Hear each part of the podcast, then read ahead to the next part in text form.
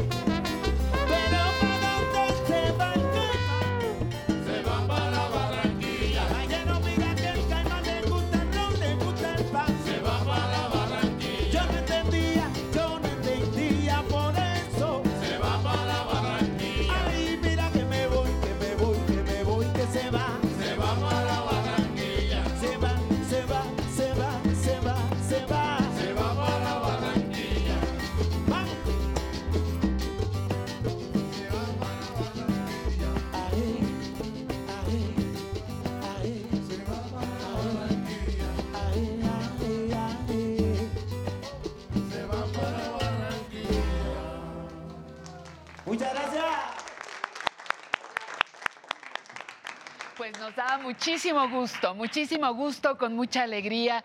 Le saludamos, le damos la bienvenida a esta, a esta, su revista dominical, semanal dominical, una revista dirigida especialmente a las personas adultas mayores.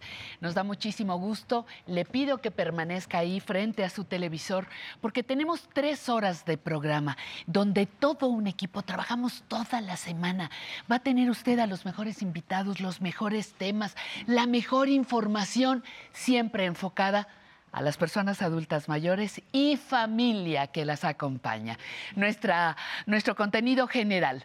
La abogada Nancy Rivero nos enseñará sobre la voluntad anticipada. Quiero sentirme bien. Nos acompañará el doctor Federico Díaz Madrid para que hablemos del trastorno bipolar en las personas mayores. En la entrevista platicamos con la actual directora del Museo Nacional de Arte, Carmen Gaitán entre letras e historias. Bueno, Manuel Espinosa Zainos, promotor de la cultura y la lengua totonacas, nos presentará su libro más reciente, Ni tú, Guantu, ni Tlán.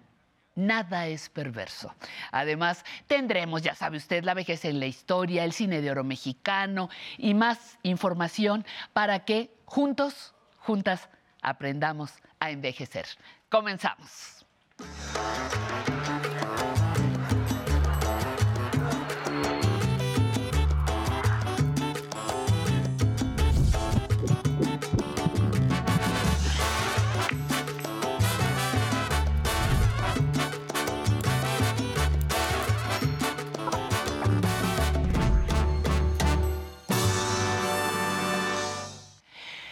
Ay, qué tranquilidad nos va a dar el saber que en la última etapa de nuestra vida vamos a morir con dignidad.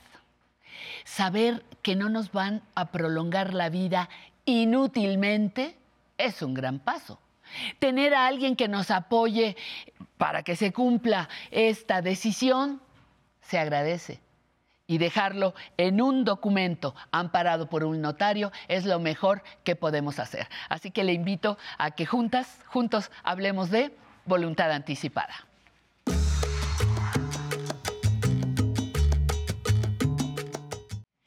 Qué importante poder hablar de este momento muy importante de nuestra vida. Por eso invitamos, como les dijimos, a una de las mejores personas que va a poder ampliarnos el panorama sobre el tema, la maestra Ruth Casas Godoy, que es coordinadora de Por el Derecho a Morir con Dignidad, México. ¿eh? Muchísimas gracias, DMD. Así iba a decir DMD, pero dije, no, no, no, va Derecho a Morir con, dignidad. Muchísimas gracias, Ruth, por estar con nosotros en un tema que estamos adelantándonos porque marzo es el mes de la voluntad anticipada. Así es. Y, y es poder decidir hasta el último minuto de mi vida, ¿cierto? ¿Por qué es importante destacar esto? Mira, es muy importante, Pati, porque, eh, como bien lo dice el nombre de la institución, em, tenemos que anteponer la dignidad de la persona y la dignidad es desde el momento en el que nacemos hasta el momento en el que, morimos. Exacto. Y hay necesariamente en todo ser humano, es ley de vida, un proceso en el que nos va a llevar a la muerte. Y ese proceso puede ser indigno, puede ser doloroso, puede traer mucho sufrimiento a la persona que está enferma, pero también a la familia que está en torno al enfermo. Entonces, afortunadamente en este país, desde el año 2008, existe la ley de la voluntad anticipada. Esta ley nos permite, nos da el derecho a ejercer nuestra autonomía y determinar de qué manera queremos morir. ¿A qué me refiero con esto? Es decir si queremos, en el momento en el que nos encontramos en una situación ya de una enfermedad crónico-degenerativa o ya al final de la vida, si queremos o no tener un encarnizamiento terapéutico o preferimos que se nos acompañe en esos últimos días, pero sin un exceso de, de medios médicos que prolonguen en un momento dado la agonía y el sufrimiento del paciente. Porque, porque es como un doble juego, es muy difícil precisarlo, pero es un doble juego. ¿Qué estás prolongando? ¿Mi agonía? ¿O no, es que estamos prolongando la vida. No, pero ya me estoy muriendo. Ese es el pequeño detalle, ¿no? Exactamente. Pero es pequeño detalle, pero yo soy protagonista de mi propia historia y de mi propia muerte. y entonces no me puedes obligar a vivirlo de una manera que a mí no me interesa. O no me puedes prolongar el dolor. Exactamente. Y eso lo decido yo. Eso es un derecho que tenemos como seres y que tenemos que hacer valer. Y tenemos que hacer valer. Entonces tenemos los medios legales para hacerlo. Sí. Y es entonces el documento que se firma ante notario o en un momento dado, en caso de emergencia, dentro de un hospital. Sí a determinar ese derecho a no prolongar esa vida, a no tener es, eh, esto que señalas que es muy importante, una agonía innecesaria, que puede ser de días, semanas, meses o años incluso en muchas personas. ¿Cuándo, es cuando tengo yo que... Eh, ¿Cuál es el momento? ¿Cómo, ¿Cómo se decide el momento en el que ya van a suspender cualquier tipo de eh, esfuerzo para prolongar mi vida? Eh, mira, ¿Cómo, em, cómo se determina ese momento? Qué difícil, ¿no? Es, es muy difícil, pero finalmente ahí es donde radica esa autonomía, es en donde yo digo, a ver, cuando yo sé que estoy ya en una etapa terminal, Sí. entonces lo que estoy buscando es acompañamiento en esos últimos momentos, Sí. Em, siendo ya una persona frágil y dependiente de, de otros, el no sentir que está invadiendo mi intimidad. Y los médicos obviamente juegan un papel muy importante en esto porque ellos son quienes hacen un diagnóstico, diagnóstico que tienen la obligación ética de dar a conocer a la familia y al mismo enfermo para a partir de ahí empezar a tomar decisiones. Ahora, es muy importante de- dejar claro que la voluntad anticipada nos lleva a obtener los cuidados paliativos es decir, ayudar a bien morir, pero no implica esto eutanasia, porque muchas veces se confunde. Los cuidados paliativos son un derecho que están consignados en la Constitución, en la Ley General de, de Salud. Sin embargo, la eutanasia en este país todavía no, No está, está- permitida, todavía no es legal, todavía no. Todavía no. Pelearemos porque así sea, pero. Así es. Pero por el momento no, No. está autorizada. Entonces, la voluntad anticipada nos lleva a elegir el tener esos cuidados paliativos. Y eso lo que impide es prolongar la vida, más no acortar la vida. Es morir en el momento en el que el cuerpo pierde ya, eh, pues, no sé, la, la función de órganos, etcétera. Y los cuidados paliativos lo que ofrecen, por ejemplo, en el caso de una enfermedad terminal como podría ser el cáncer, es dar aquellos medicamentos que evitan el dolor Exacto. y, de ser necesario, incluso la sedación para que esa persona no esté mm, sufra el inquieta, no sufra ese claro. dolor. ¿no? Eh, y ahí es donde entran los cuidados paliativos. ¿no? Que no está peleado con los, mi, mi voluntad anticipada. Al contrario, la voluntad Exacto. anticipada te conduce a, tener esos cuidados paliativos. Tú eliges, tú determinas. Y aparte, esta voluntad anticipada la puede ejercer cualquier persona, este derecho, pues, lo- cualquier persona mayor de, de 18 años. Y es una prevención y también algo que me parece muy importante, Pati, es que finalmente con esta voluntad evitamos el sufrimiento de la familia en el sentido de tener que tomar decisiones que no le corresponden a, a- a ellos. Es la decisión que yo estoy yo tomando, tomando. de manera previa, sin estar enferma siquiera. ¿eh? ¿Cómo se te ocurre? Sí, porque la voluntad anticipada hay que hacerlo cuando estamos sanos, bien Sanos, cuerdos. exacto. ¿Cómo, ¿Cómo elegir a la persona a la que yo le voy a pedir que se encargue de cumplir mi voluntad? ¿Cuál sería desde tu punto de vista el criterio? Mira, desde mi punto de vista, eh, tiene que ser alguien cercano que tenga la objetividad suficiente para poder decir momento a la familia, porque puede haber quien diga, no, es que yo quiero, ¿no? ajá, ajá, sí. Un drama espantoso, la verdad que ujú. llegan a ser verdaderos Sí. dramas. Entonces, eh, alguna persona cercana, alguna amiga, algún familiar, em, Pero una persona firme. Firme, que no tampoco va a, a dudar cuando estén por acá dramas, ¿no? Como decías. Mm. Efectivamente. Eh, dramas reales, reales. No estamos diciendo que no se, no se sienta el, el dolor de la pérdida, ¿no? Pero, Exactamente. pero que con firmeza tiene que ejecutar una con firmeza, no con maldad, no con alevosía. Simplemente voy a hacer tu voluntad.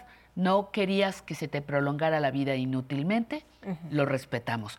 Que también conlleva, pues, un acto de, de firmeza fuerte, ¿no?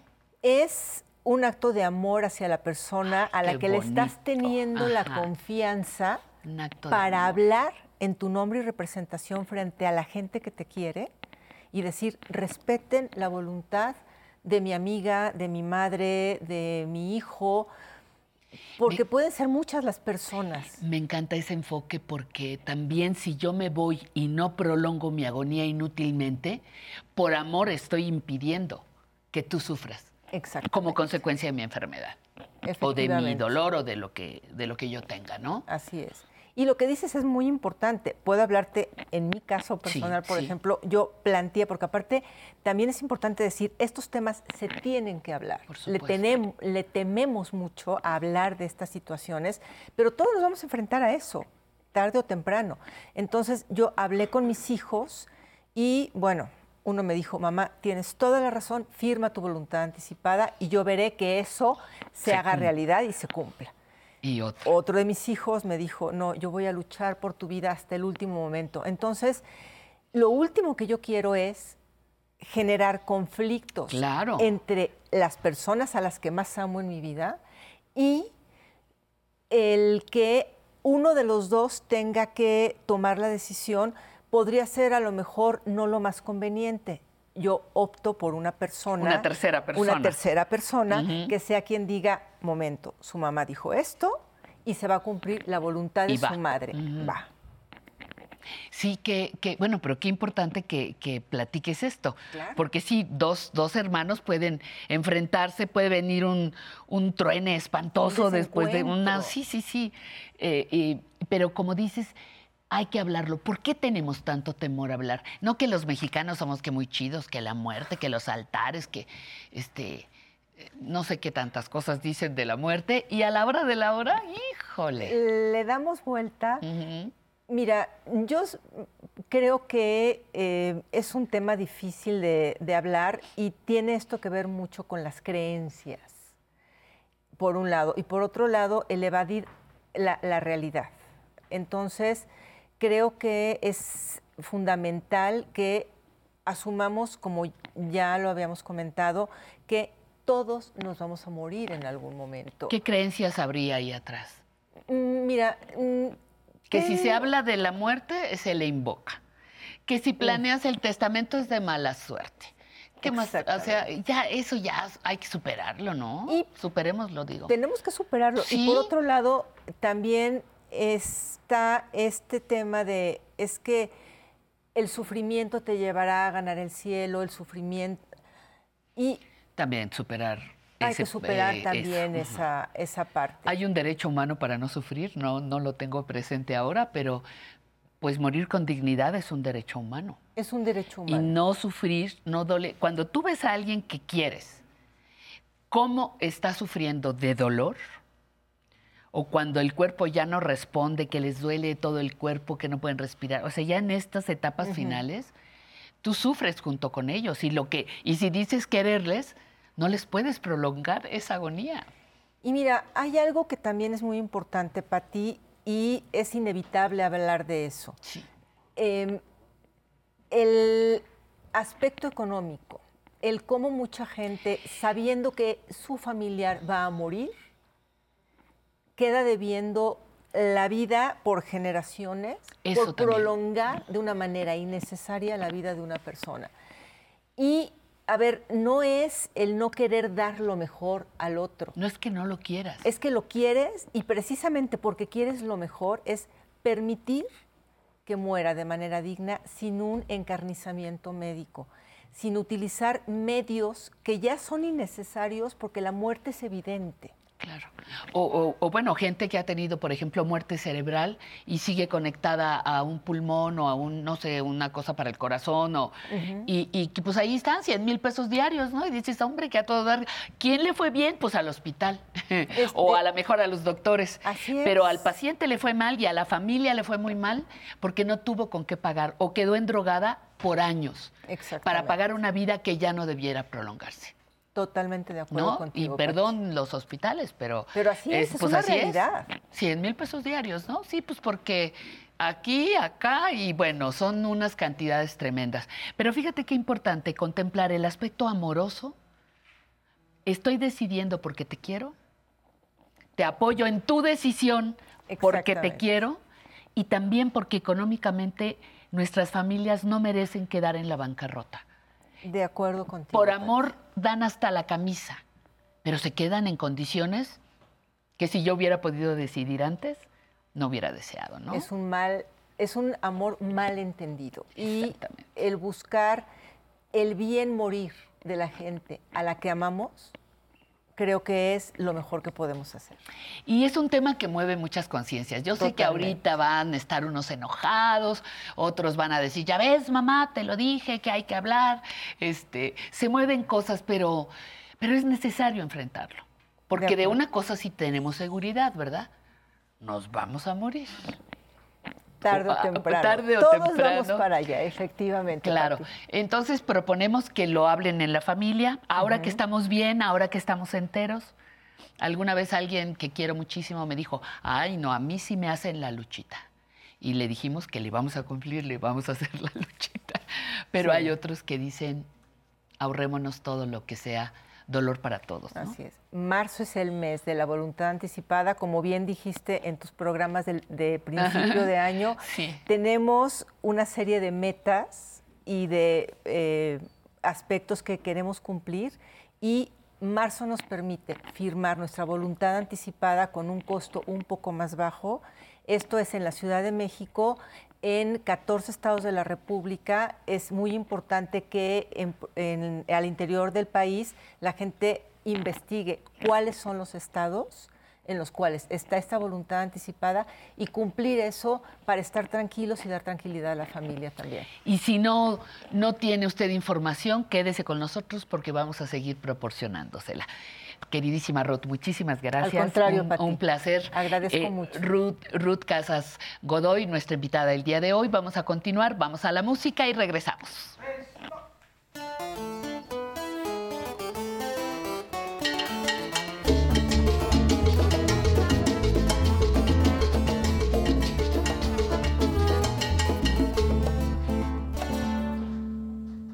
Sí, miren, buenas tardes. Mi nombre es Jorge Tinoco Hernández. Nací en el 50, este 31 de enero cumplí 72 años, ¿verdad? De edad, y padezco cáncer estomacal, ya detectado y todo eso, y me quieren operar, pero mangos yo no quiero porque es otro problema, ¿no?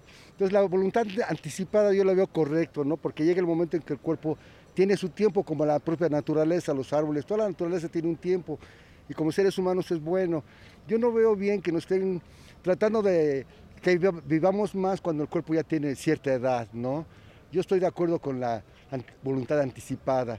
Es correcto, porque ya nuestro cuerpo tiene un tiempo y así debe de ser. Está bien que lo hagan, ¿no? Porque es necesario estar sufriendo uno y la familia, y económicamente es una ruina, y al final de cuentas pues, nos, tenemos que morir.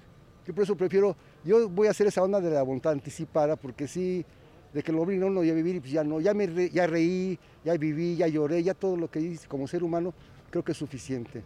Estoy de acuerdo con la voluntad anticipada.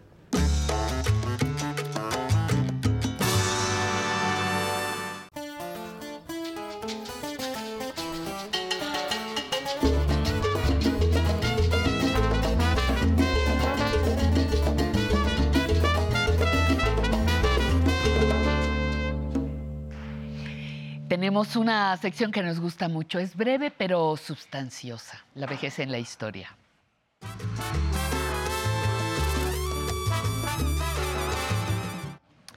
Aquí no hay, aquí no hay viejos. Solo nos llegó la tarde. Viejo es el mar y se agiganta. Viejo es el sol y nos calienta. Vieja es la luna y nos alumbra. Vieja es la tierra y nos da vida. Viejo es el amor y nos alienta. Aquí no hay viejos. Solo nos llegó la tarde. Este es un fragmento de un poema de la nicaragüense Leda Fuertes, que anduvo por ahí circulando en redes hace unas semanas y de allí tomamos este trozo para invitarle a reflexionar que la vejez cambia muchas cosas en nuestra vida. Cierto, pero otras no solo permanecen, sino que se potencian. La experiencia, el valor del tiempo. ¿Qué otras reflexiones agregaría? Le invito a compartirlas a través de nuestras líneas telefónicas y mientras tanto les dejo con Habana Son Cuba, con esto que se llama Cangrejo no tiene nada. Vamos. Y el cangrejo no tiene nada. Hueso, hueso nada más. Mira, cangrejo. Ananana que no tiene nada. Hueso, hueso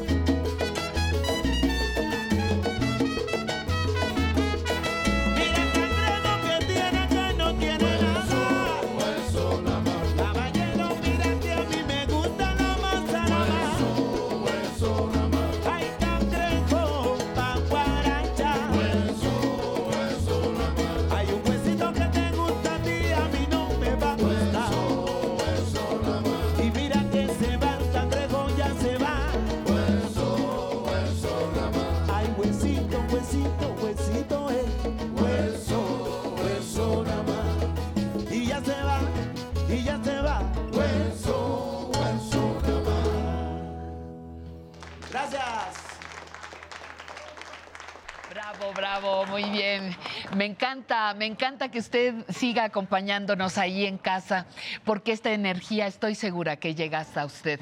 Está eh, sintonizando con esta revista dominical del 11, Aprender a Envejecer. No se le olvide, para todas las personas adultas mayores y familia que les acompaña. Vamos a la siguiente sección, nostalgia.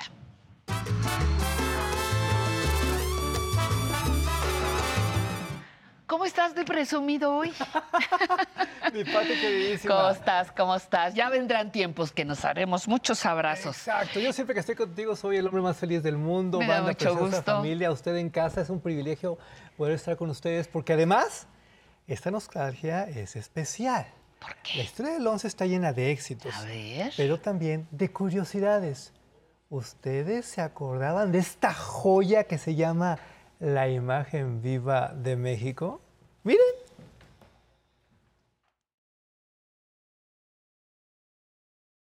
Fanny Anitúa tenía un gran nacionalismo. Estaba orgullosa de su mexicanidad. Alguna vez rechazó cantar en el Teatro Metropolitan de Nueva York, pues para ello le exigían presentarse como artista italiana. Ante esto, ella dijo, nunca. Este nacionalismo está presente y se manifiesta en todo, hasta en el comer y en su arreglo personal. Ella fue la iniciadora de los lazos de lana de colores chillantes para adornar sus peinados, que después pondría de moda Frida Kahlo. Hasta aquí hemos visto algunos aspectos de la vida artística profesional de Fanny Anitúa. Pero Fanny, además de su extraordinaria voz, tenía otras cualidades que la hacían una mujer excepcional. Fanny la entusiasta, Fanny la de ingeniosos atrevimientos, Fanny la generosa, desprendida, caritativa y justa. Amaba lo espontáneo, amaba la vida y a las personas. Sus mejores consejos eran sus propias actitudes, el proceder de su corazón sencillo, pero exigente. Me encantan. Híjole, qué personaje. Mira, qué bueno Qué que dices personaje. lo del personaje, porque yo soy un gran fan de este tipo de programas. Los voy a defender, le voy a explicar por qué. Porque me encuentro mucha gente que me dice, Álvaro, es que los medios públicos están aburridos. ¿Qué, qué, qué? Para nada. Los medios públicos son muy entretenidos y los medios públicos tienen funciones muy específicas como lo que ustedes acaban de ver. De lo que se trata es de recordar a esta gente, recordar estas obras. Por supuesto, y yo te voy a decir una cosa que, que lo digo con mucho respeto, pero es la palabra correcta.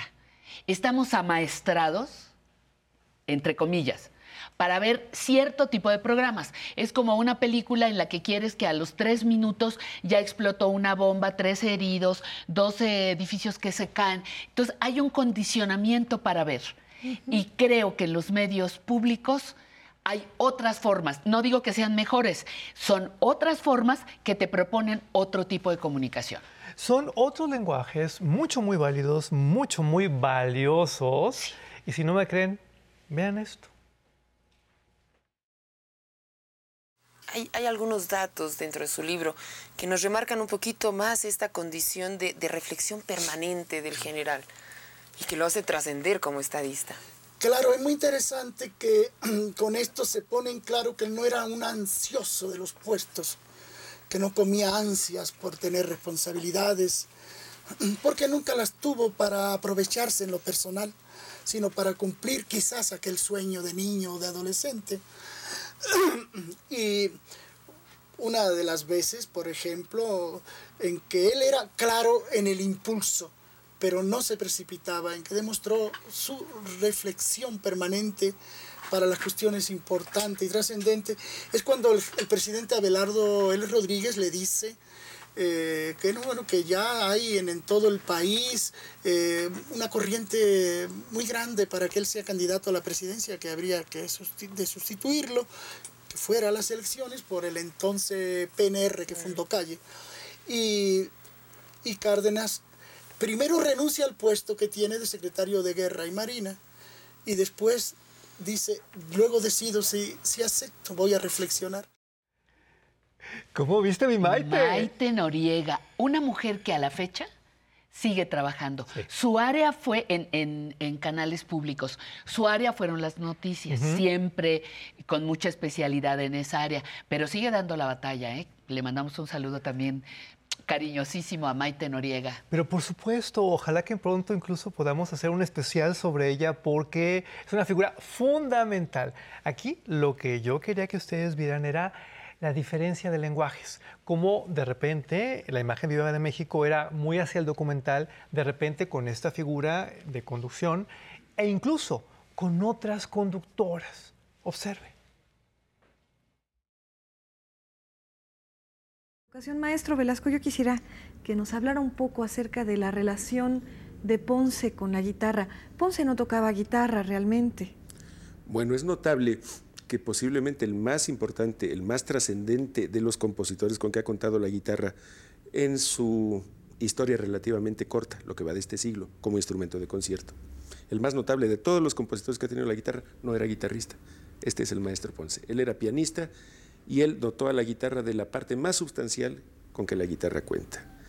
Lo he dicho en muchas ocasiones y en muchos foros, y este es un foro espléndido, y precisamente aquí, en la casa que me conmueve y me emociona estar del maestro Manuel M. Ponce, eh, pues mm, lo digo una vez más profundamente convencido, es de tal manera trascendente la música de Ponce para la guitarra, que prácticamente no hay un guitarrista en el mundo, profesional, concertista desde luego, que no incluya una o muchas de sus obras, así de determinante es.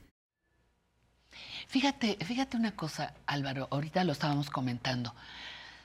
A mí me encantan las nuevas tecnologías, me voy ahí pegando lo, lo, más cercano que puedo, aprendo lo que puedo, pero sí veo que este tipo de contenidos tenemos que seguirlos produciendo con estos nuevos lenguajes. Sí. ¿Por qué? Porque te estaba contando las nuevas generaciones, todas ellas, vienen con un no tener que decir. Uh -huh. Y muchos dicen cosas muy mal. Yo te decía que un día vi un trabajo que decía que el aguacate lo habían traído los españoles a México. No, no, me ¿No? muero, me muero. No, no, no, yo también me morí y no sé si se murió la persona que lo hizo, pero, pero son baches culturales donde nosotros tenemos que entrar, porque esa cultura se tiene que seguir difundiendo con los nuevos lenguajes. Por eso es importante. Pero sin olvidar la función educativa. Claro, por eso es importante defender a los medios públicos y reconocer esta clase de producciones, porque no estamos hablando de cualquier cosa. Créanme, son producciones que nos marcan, que nos dejan algo. Yo soy el ejemplo. Cuando yo era niño me encantaban estos programas que me acercaban a los estudios universitarios, a la mm. historia, a la ciencia, y me volví lector y aprendí y crecí. De eso se trata. No estamos peleando los medios con la cultura, no. Miren.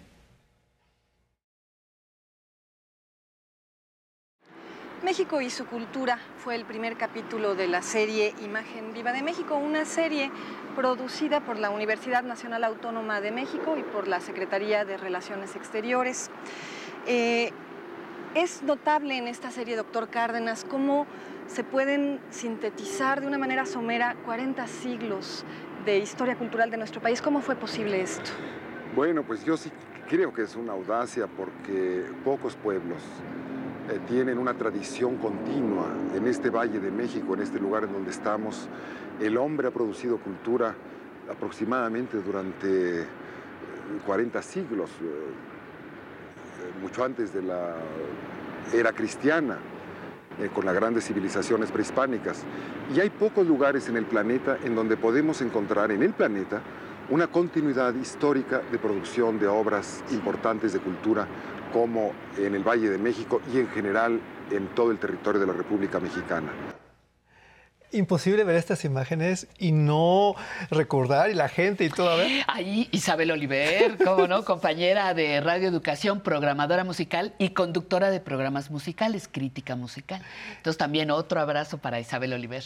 Fíjense todo lo que sale cuando uno se atreve a replantear la historia de un medio de comunicación tan importante como el 11, pero yo quiero ponerlos un poquito en contexto, sobre todo a ti que eres muy joven, porque en la segunda parte de los años 80 ya los medios públicos tenían otra composición, teníamos un Instituto Mexicano de la Televisión, un Imevisión, no había un Canal 22, ¿qué pasa con el 11? Se queda con un alto porcentaje de contenidos culturales porque era la causa que tenía que defender. Por eso tenemos tantas producciones tan importantes con este corte en aquellos tiempos.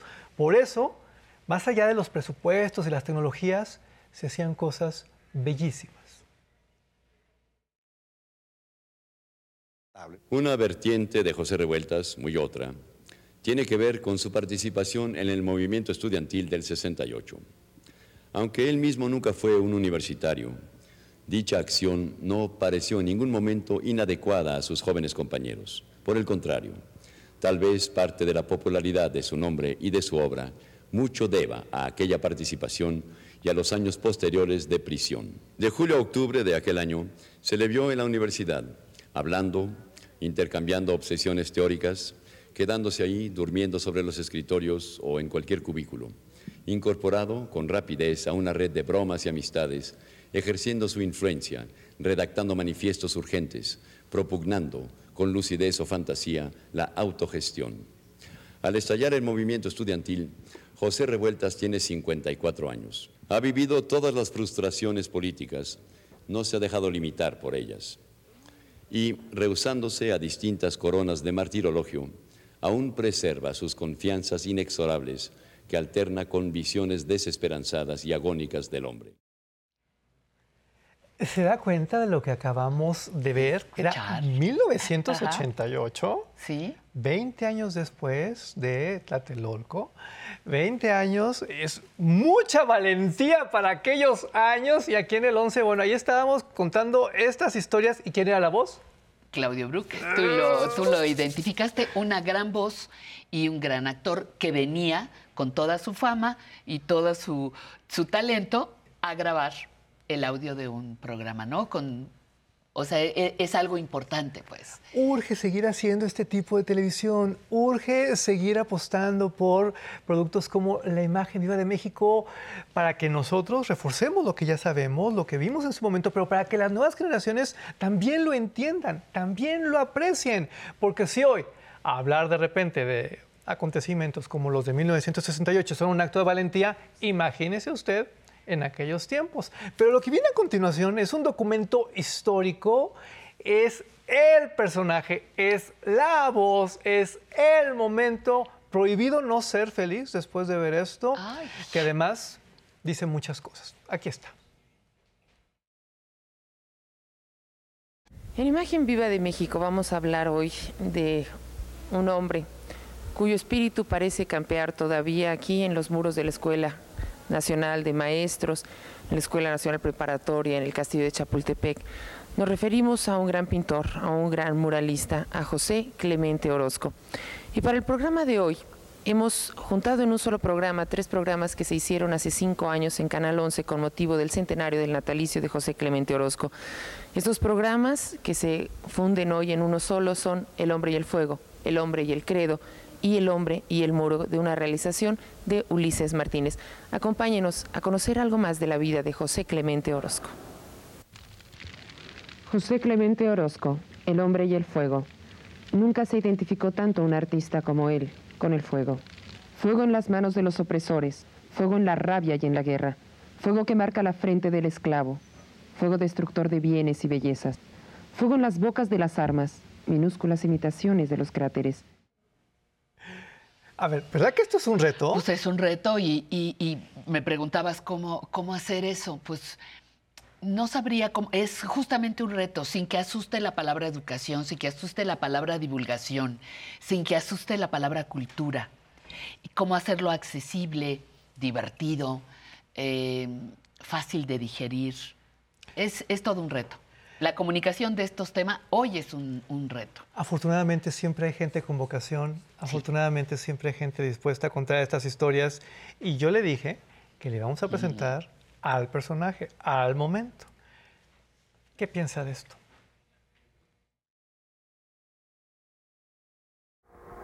El gran tambor del viento perfora los oídos de la atmósfera y se queda colgando de un cartílago. A esos momentos, la dinámica furia de los átomos pierde velocidad. Sí, por fin, la poesía, reina del reino vegetal, la cifra uno entre los mil millones del ambiente. La expresión amorosa de Carlos Pellicer se manifiesta en una de sus formas más altas en su libro Horas de Junio, a cuyos poemas su genial amigo, el compositor Silvestre Revueltas, le ofreció la fuerza y belleza de su música. Vuelvo a ti, soledad, agua vacía,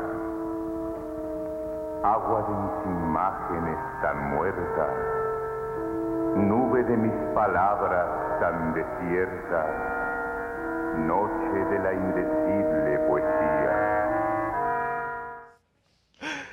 ¿Qué crees? ¿Usted reconoció la voz narradora en este clip? ¿Quién pudo haber sido? ¿Quién, eh? Hace muchos años que se grabó, no sé. No te hagas, Pati. Sospecho, sospecho que podía haber sido yo, fíjate. Ahorita sí me quedé sospecho. No lo sé. Volveré a escuchar con atención a ver si es cierto. Pero no es ninguna novedad. Yo estuve grabando muchos audios en este, en este canal hace mucho tiempo en varios programas. Entonces, pues que aparezca de momento uno ahí de sorpresa no es ninguna novedad. Pero es muy agradable descubrirlo. Pero por supuesto, y, y ser parte de esta historia gloriosa Claro, claro. y además acompañar estas imágenes de estos personajes, de estos contenidos, qué barbaridad. Gracias por tanto, mi Pati. preciosa. Gracias, mi querido Álvaro, por traernos. ¿Cómo se llamó? ¿Me repites el nombre del La programa? imagen viva de México. La imagen viva de México. No se le olvide, gran parte de nuestra nostalgia. Álvaro, nos vemos pronto. La. Vámonos a mensajes y regresamos.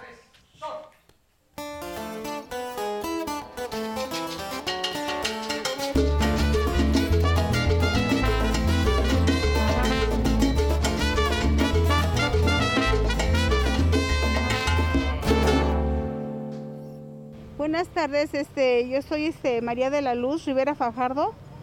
Este, pues yo opino de la voluntad anticipada que pues me gustaría cuando yo muriera donar mis órganos porque de esa manera pues mucha gente más tendría la oportunidad de pues de seguir sobreviviendo.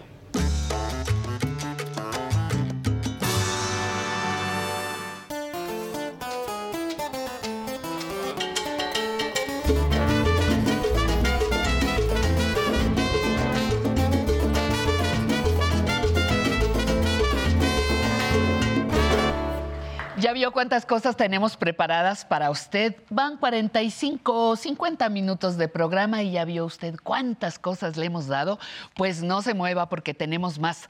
Y entre esos, saludos. Saludos para Guadalupe Heredia. Guadalupe, mucho gusto, muchas gracias. Sé que estás cada domingo con nosotros. Saludos hasta San Jerónimo, allá en aquí en la Ciudad de México. Eh, estamos también con otros mensajes que nos han, que nos han llegado. Eh, Antonio Morales le manda saludos a su tía Patricia Morales, que nos está viendo en Playa del Carmen. Saludos hasta esa bella parte de nuestra República Mexicana. Desde Querétaro, Juriquilla, Gabriela Martínez Soto. Guadalupe Gómez Marín, buenos días y felicidades por el eh, programa. Saludos a Guadalupe Franco Guereca, que quiere venir a bailar, mándenos su teléfono, lo tomamos aquí y rápidamente lo pasamos a producción. Mari Castillo, saludos desde el Estado de México. Flor Hernández desde Acapulco, Guerrero. Eh, Silvano, Silvato Martínez nos manda saludos a todo el equipo de producción. Alma Alemán Ángeles, buenos días. Patti dice, me encanta el programa, le gustan los temas que planteamos en este espacio. María Esther Peña Carmona, desde Papalotla, en el Estado de México. He vaciado, saludos desde Colombia, muchísimas gracias. Y desde Chile, María Almeida. Estamos aquí muy contentos, muy contentas de estar con ustedes, de tener un gran material preparado, pero algo que nos nutre y nos alimenta cada programa es esta sección, donde hablamos con nuestros invitados de lujo. Pamela Montes de Oca está lista con esta excelente sección. Pam. ¿Qué tal, Pati? Muchas gracias. Y les mandamos saludos desde aquí, desde el público, a todos los que están disfrutando a aprender a envejecer. Los invitamos a que se pongan a bailar en casa con Habana Son Cuba. Y les voy a presentar al público que hoy nos acompaña como Lucía Marta Córdoba. Ella es fan de aprender a envejecer y dice que no se lo pierde. ¿Qué tal, Lucía? Díganos, a ver, ¿por qué le recomienda aprender a envejecer? Ah, porque es un programa, para mí es un programa cultural y alegre, sobre todo por el baile. A mí me encanta el baile y desde que vi el programa yo lo he recomendado a familiares y a amistades que, por ejemplo, ahorita están viéndonos en Aguascalientes. Ay, pues abrazos hasta Aguascalientes, muy bien. San Luis Potosí, Querétaro, Orizaba este, Jalapa. Muy bien, pues de muchos lugares. Morelia, lo he recomendado a la República. Muy bien, Lucía, muchas gracias por recomendar. Me da mucho gusto que me hayan invitado y que esté aquí porque yo quería conocer a todos a todo el grupo y felicitar a la, a la señorita Patti ah. porque estaba yo moría de ansias de conocerla porque yo a pesar de que traigo mi andadera desde que vi el programa me entusiasmó y dije con todo y andadera yo voy y tengo que bailar. Bien, Lucía, muy bien, pues aquí la tenemos bailando en el público. Y también Leopoldo Hernández está con nosotros y quiere hacerle una rápida invitación. ¿Qué tal? Buenos días a todos ustedes. Primero, eh, les confieso ser también fan de este programa desde hace mucho tiempo. Felicidades, Patti Kelly. Te admiro. Y bueno, eh, quiero agradecer eh, la oportunidad que nos, que nos dan de recibirnos a este grupo de bailadores de... ¿Vienen de la academia? De la Academia de Baile AKCNX. Muy bien. Bueno, pues eh, que los invite, invite al público. Sí, invito a todos a que se unan a este bonito grupo y que nunca es tarde para aprender a bailar. Tienen una muy buena oportunidad un ambiente muy agradable y estamos muy cerca en eh, Avenida de las Granjas, número 113, Alcaldía Escaposalco. Así que los esperamos, únanse a este grupo y obtengan los beneficios que es bailar. Salud física y salud mental. Eso, muy bien. Pues Tati, muchas actividades por hacer. Pues sí, esa, esa frase me gusta. Nunca es tarde para aprender a bailar, nunca. Y tampoco nunca es tarde para mejorar nuestra salud, no se le olvide.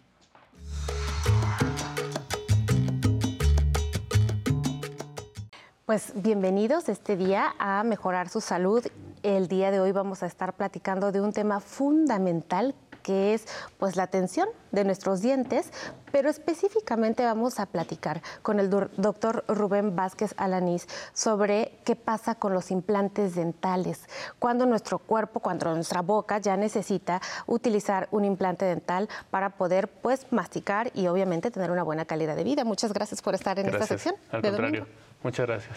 Pues, a ver, platícanos un poquito de la historia.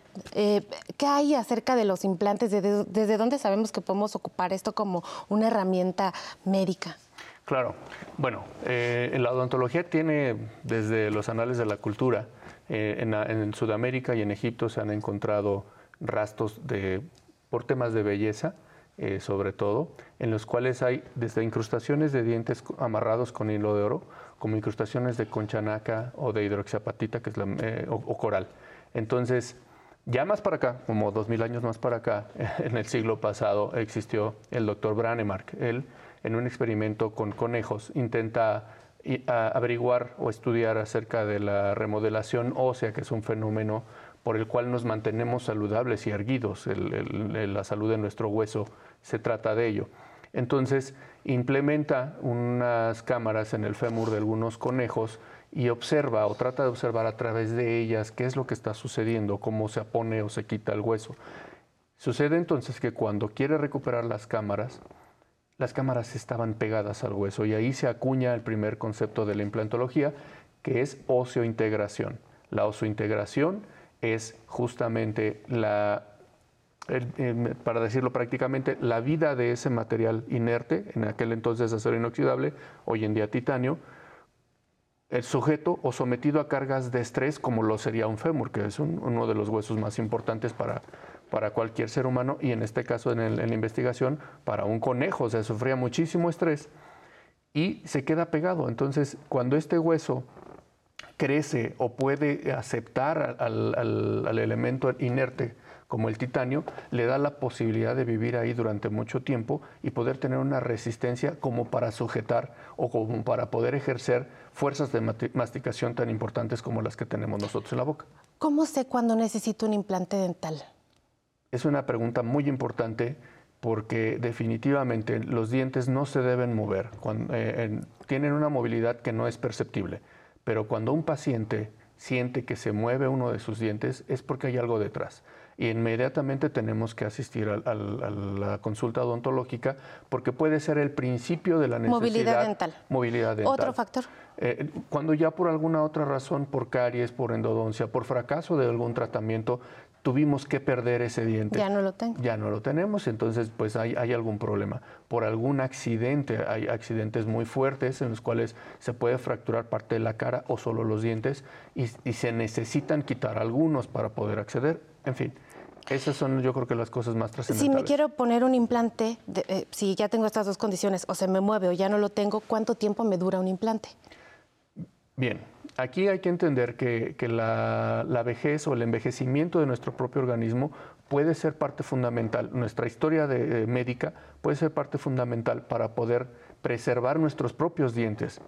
Entonces, si algún diente natural fracasó por nuestra condición, diabetes, hipertensión, cáncer, eh, un implante también puede fracasar. Los implantes no son para toda la vida, aunque pueden tener muchísimos años, más de 20 años, más de 30 años, si mantenemos las dos principales piedras angulares de nuestra salud, higiene y alimentación adecuada. Me parece que la odontología es una de esas ramas médicas en donde la evolución y pues obviamente todo lo de que hay en cuanto a materia de regeneración de células madre es importantísima.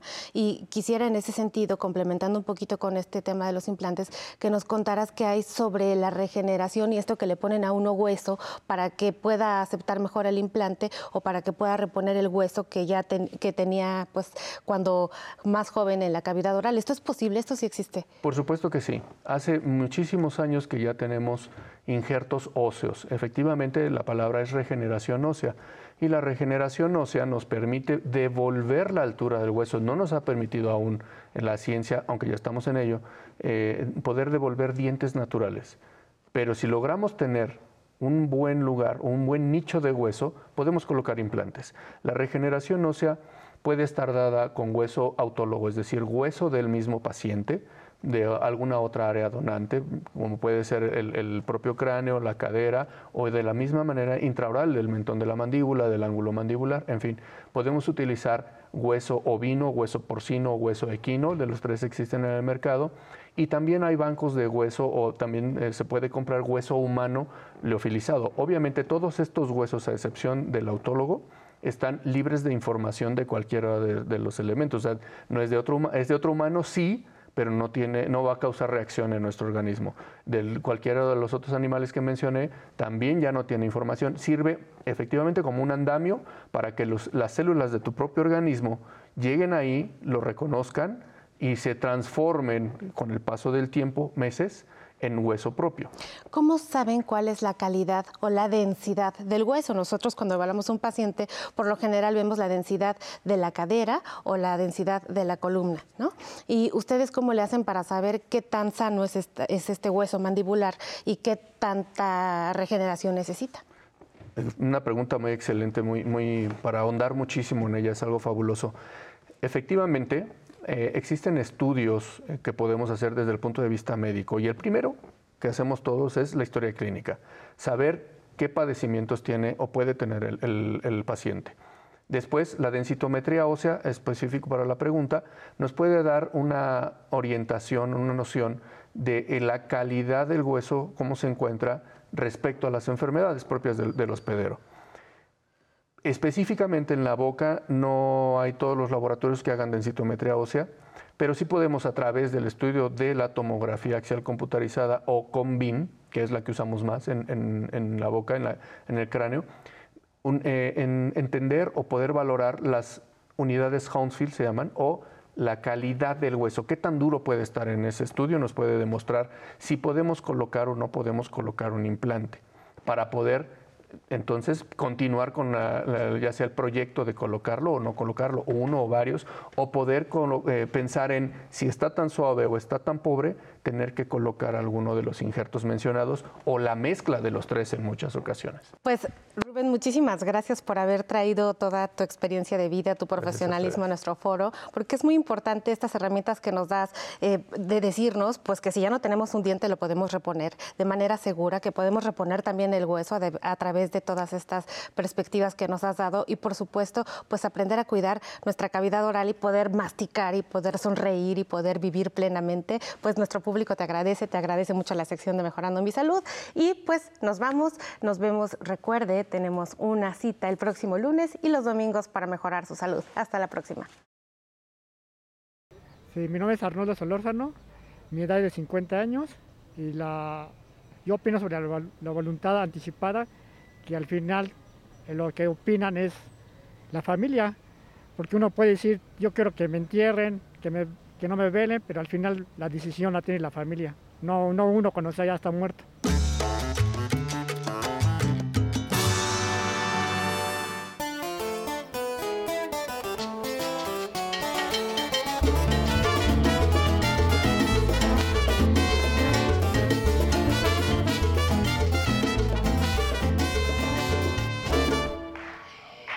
Letras e historias será una de las secciones que tendremos en la siguiente hora. Allí, el escritor y traductor Manuel Espinosa Zainos nos presentará el libro Nituhuantunitlan, Nada es perverso. En la zona tecnológica, ya lo vi por ahí, allá anda nuestro experto en tecnología, Alan Calvo, nos enseñará a crear álbumes compartidos en Google ya lo sabe usted, de fotografías en movimiento. Junto con el sensei David Martínez haremos ejercicio para mejorar nuestra manera de caminar. Y para continuar, el muro de la fama.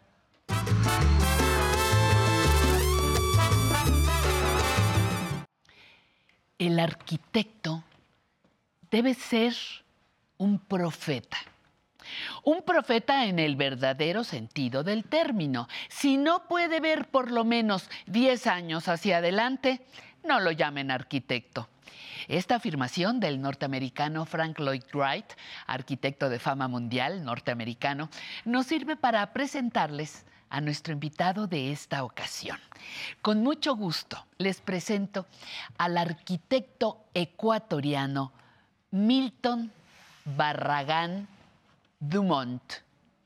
Barragán Dumont es arquitecto, escultor y urbanista. Nació en la provincia de Chimborazo, en Ecuador, en 1934. Después de terminar la carrera de arquitecto en la, en la, Universidad Central de su país natal, estudió ordenamiento territorial y urbanismo en Francia y por esa época trabajó en estudios de arquitectura en Roma. Más adelante se especializó en vivienda social en los países escandinavos. En 1962 fue de los cofundadores del Colegio de Arquitectos de Ecuador y dirigió la Casa de la Cultura de Quito.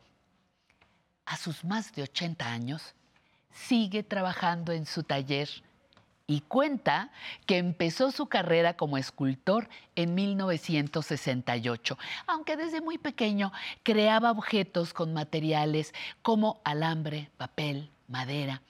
Su estilo arquitectónico se reconoce como parte de la corriente del brutalismo, que consiste en mostrar, dejar expuesto el sistema constructivo en bruto, nada de recubrimientos.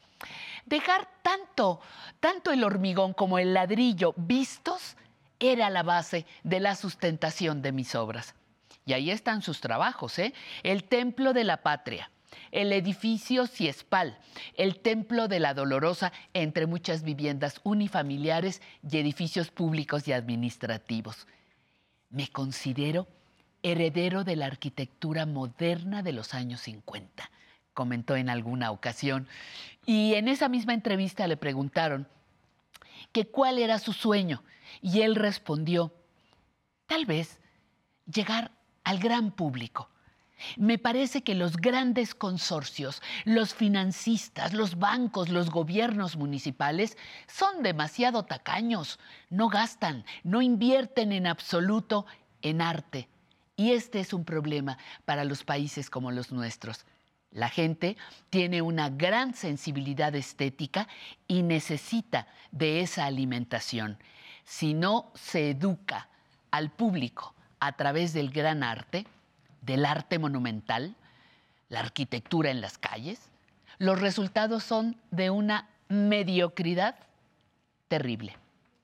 Milton Barragán Dumont, arquitecto ecuatoriano, queda desde hoy el nuestro muro de la fama. Eh, yo pedí autorización para que este proyecto fuera aceptado como mi tesis de grado y la facultad lo aceptó. Camilo Ponce, muy visionario, vio la oportunidad de eh, realizar esta transformación, dotarle a la ciudad de una serie de equipamientos importantísimos que eran estos, el Palacio Legislativo, arreglar el Palacio de Gobierno, crear una cancillería, crear uh, un hotel internacional de cinco estrellas, eh, crear residencias para los delegados, crear terminales, edificios terminales para los aeropuertos de Guayaquil y de Quito. Entonces, todas estas obras eh, tenían que ejecutarse en el periodo de tiempo que comenzaba a, contarse a partir de 1957, en que Camilo Ponce ya obtuvo financiamiento ah, para el Estado para poder pagar estas obras. Bueno, pues ya estamos aquí después del Muro de la Fama, donde eh, personas adultas mayores con más de 60 años, 70, 80, siguen activas y son una fuente de inspiración importante, pues vamos a pasar a otra fuente muy importante, conocer nuestros derechos. Acompáñenos.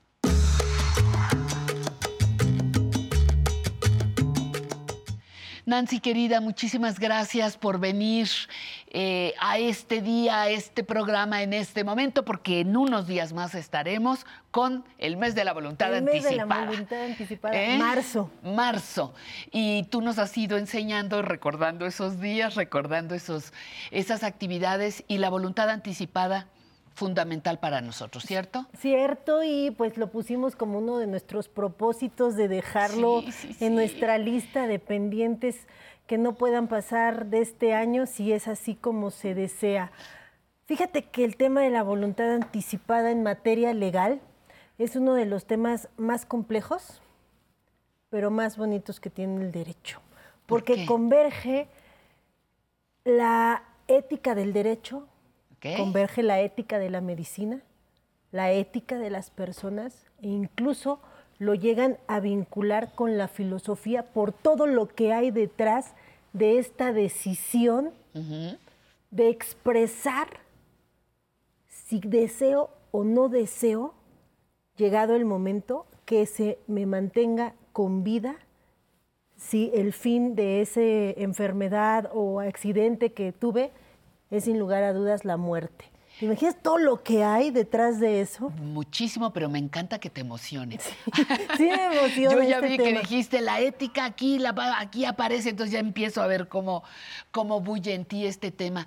Y es que fíjate, eh, parece, parece que a algunas personas les puede sonar ilógico. Derecho a morir con dignidad. Ay, pues que cada quien se muera cuando se pueda. No.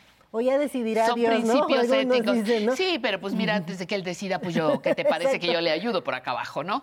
Este, es, es algo que a ti también te, te entusiasma, pues es un tema que hay que discutir. Es un tema que hay que discutir, es un tema de los que estaba viendo la entrevista que estabas teniendo con la experta Casas. y, y coincido. Pocas veces platicamos de esto en casa, ¿no? Oye, mamá, ¿qué pasó? ¿Qué vas a desayunar? Unos chilaquiles. Oye, mamá, ¿tú vas- si, te, si te da cáncer terminal, ¿qué? ¿Te desconectamos o qué? Pues no creo que, claro, que es en la mañana en el desayuno, ¿verdad? Con- Quizá no, pero pues el, cada familia tendrá su mejor momento. Y creo ¿no? que sí es un tema que se tiene que platicar en- con familia y se tiene que decidir. Y bueno, también es un tema muy delicado y del cual nosotros no podemos ser como en el testamento, ¿no? De que nosotros insistimos e insistimos de lleven a cabo su testamento, plasmen su voluntad. Aquí este es un tema tan sensible, tan delicado, que tampoco podemos andar ahí, llévelo, llévelo, documento de voluntad anticipada, ¿no? Para que no le duela, para que no sufra, fírmelo. Pero sin lugar a dudas, se tiene que hacer del conocimiento de las personas que existe este derecho, cómo lo podemos ejercer, cuáles son los medios y dejar muy claro que este es el derecho a decidir si deseo o no que se continúe mi vida, si yo tengo una enfermedad terminal, si yo tengo un accidente en el cual a lo mejor yo tengo ya muerte cerebral y que la única manera en la cual yo voy a seguir vivo es a través de la obstinación médica, le llaman, que es que me conecten a un aparato, que me estén realizando tratamientos, pero que el fin y la consecuencia, sin lugar a dudas, va a ser la muerte, ¿no? No como si entro a la mejor porque se me rompió una pierna. Claro bueno, pues que voy a sabes, tener- bueno, exacto, un ¿no? par de días y sales. Pero en este yo sé que voy a morir porque a lo mejor tengo ya un cáncer terminal, estoy completamente invadido y no va a haber lugar a dudas a que yo voy a morir.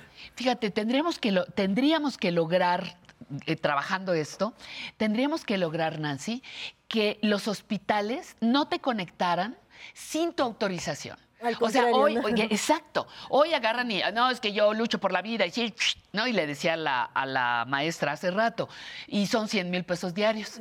No les preocupa si yo puedo pagar, si no, si voy a vender mi alma al diablo para poderte pagar, ¿no? Sino que pues la vida así es y te Exacto, conectan. Y, y bueno, y es que aquí ellos Pero- dicen, pero es que es, mi, de- es mi, Mi obligación. mantener la vida, que sí luchar es cierto, por la vida. que si sí es no cierto. otra, no, bueno, Pati. pero me tienen que preguntar. O sea, si yo ya no tengo opción, si yo estoy consciente, me tienen que preguntar. Y si no, preguntarle a alguien, desea que se conecten, tenemos esta opción. Oiga, va a levantarse, va a caminar, va... No, nada. Ah, pues Ya. Chao. Tendríamos que lograrlo. Ojalá esto es solamente el principio. Así empiezan los grandes cambios. Exactamente. Ahora hay que dejar muy en claro que voluntad anticipada no es eutanasia. No, O sea, no, es eutanasia, no. es que me van a preparar un cóctel, No me es lo que van me a van a dar y me van a matar. No, no, no, no es que me van a obligar a morir es tampoco. yo voy a decidir y cuáles son las formas, cómo expreso mi voluntad. Pues aquí aparecen a los que nombramos y nombramos a cada rato los notarios. Sí. Los notarios son los fedatarios a los cuales ustedes pueden acercarse para con ellos redactar el documento de voluntad anticipada. ¿Quiénes pueden celebrarlo? Todas las personas mayores de edad. Mayores de 18 años y que tengan una capacidad de goce y ejercicio al 100%. Es decir, que no estén a través de un tutor, que no tengan una discapacidad mental que les impida manifestarse y, expresar su voluntad libremente, que no tengan una demencia diagnosticada, que no tengan una enfermedad eh, mental en la cual ellos no puedan expresar su voluntad. Todas las personas podemos ir y celebrar nuestro documento de voluntad anticipada. ¿Qué me van a pedir? Me van a pedir los notarios un documento en el cual yo acredite mi identidad, que puede ser mi credencial de lector, mi pasaporte y mi acta de nacimiento, para que ahí se cercioren que yo soy una persona mayor de edad y que ya tengo todos los derechos y las capacidades para expresarme libremente. Y me van a solicitar un representante legal. ¿Quién va a ser el representante legal? La persona que yo decida y quien va a estar enterado de ese acto y que va a apoyarme a hacer cumplir mi voluntad. Evidentemente esta persona también debe de ser mayor de edad, ¿verdad? Porque no se lo voy a encargar a mi nieto de siete años, él va a ser mi representante, pues no, pues no va a tener la capacidad para decidir, mayor de edad, y se recomienda que sea una persona cercana, cercana tanto emocionalmente como del lugar donde vivo, porque si a lo mejor yo con el hijo con el que mayor tengo conexión, vive en Chihuahua, y me pues, llega y me pasa algo de pues, aquí a que llega, a lo mejor los otros ya dieron la instrucción de que me conecten. No, pero mi mamá tenía el, documento de voluntad anticipada. Pues sí, pero de aquí a que el hijo... Tiene que haber una aceptación, o sea, cuando yo voy y digo, va a ser fulanita, este, mi, mi, mi, hija mayor va a ser la responsable. ¿Tiene que ir mi hija mayor? Sí, tiene que ir. Tiene que ir mi hijo, tiene que estar. Para que él esté ahí consciente, y, y de acuerdo, acepte y aparte sepa la Ah, obligación que va a tener, ¿no? Y que sepa que él es que, el que me va a ayudar a cumplir mi voluntad. ¿Qué pasa cuando, cuando la hija, el hijo, el esposo dice, ella pidió, aquí está el documento, ella pidió que no se le resucitara ni se le rescatara. no quiero, ¿no? Y no quiere el, el- el médico o el hospital. Por eso te digo que aquí eh, van a converger muchas, muchas cuestiones, porque aquí viene la ética médica y la ética legal, ¿no? De que yo tengo al representante, mi representante va a hacer valer mi voluntad y como médico, como hospital, se tiene que cumplir y se, y se debe de acudir incluso en esos casos a los consejos que tienen los hospitales para manifestar el enfermo que yo tengo, aquí está su documento de voluntad y deben de cumplir la voluntad, porque pues entonces... Pues, yo- entonces no es un derecho porque entonces de a como quiera el hospital o el médico. Eh, eh, ¿Cómo eh, le llaman eh, de conciencia? Este, Ah, objeción de conciencia. Objeción de conciencia. Pero es la objeción de conciencia. Bueno, pues, puede decir uno, yo no lo desconecto, yo, he visto yo eso, no ¿eh? quiero, ¿verdad? Pero todos los hospitales, incluso ahora con esto de las cuestiones del aborto, ya Sí, los, sí. los centros médicos deben de tener eh, personal capacitado Para actuar. excepto los que, bueno, con objeción de conciencia no quieran, pero Se debe vale, de existir se respeta, pero- algunos que sí estén ahí listos para actuar en el momento, para en alguna cuestión de urgencia, ¿no? Claro. Entonces, pues ya.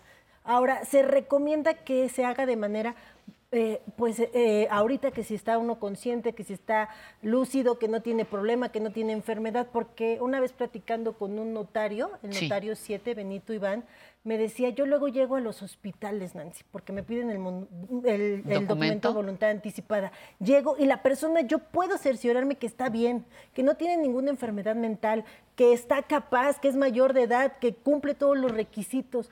Pero llegado el momento, ya que saben que tienen esa enfermedad, que están a punto de morirse, tienen un nivel de estrés tan grande que puede ser que eso ya no me permita a mí celebrar este documento. Entonces se recomienda, ahorita que estamos bien sanos, Pero ¿cómo, acudamos cómo? con los notarios. Dice el notario, va y, y esa persona que tenía la voluntad No, no, anticipada, no, cuando la va a otorgar. Cuando Ah, lo llama cuando para la va a otorgarlo, otorgar. no, lo Ah, veo ah, tan ah. estresado que mejor yo decido no, no celebrar el Claro, documento. Entonces, claro. ahorita que estamos bien, Sí, claro. Bien contentos que la persona que vamos a elegir también esté de acuerdo. Eso es importante, ¿no? y como todo documento donde yo manifiesto mi voluntad, puedo revocarlo en cualquier momento o cambiar al representante. Exactamente. Muy bien. Pues qué maravilla. Este, vamos a tener que seguir con ese tema porque y, que el público nos haga llegar sus preguntas, dudas, para que para que podamos ir presentando es una es un derecho, no es una obligación. Exacto. Es un derecho el que quiere lo ejerce, el que no respeta que otros lo ejerzan, pero no se le exige vivir como nosotros queremos vivir. Exactamente, mi querida. Ya nos vamos hasta la otra semana. Hasta la Muchísimas otra semana gracias. Pero tú estás el martes. Ah, tú estás el martes. ¿Con qué tema te acuerdas? El martes vamos a tener robo de identidad. Perfecto. Uy, importantísimo. Muy bien. Regresamos en unos minutos. Gracias.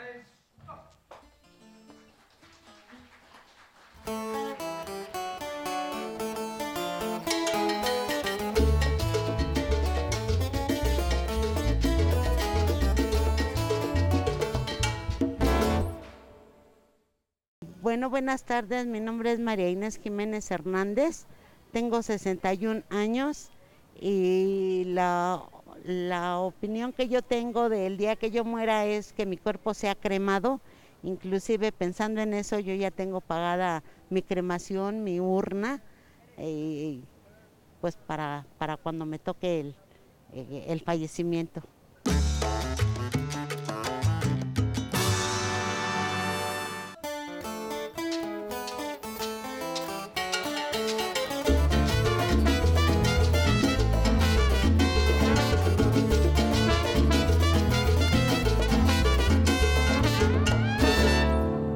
Desde la Ciudad de México, aprender a envejecer en el 11. Y vamos a una gustadísima sección, zona tecnológica.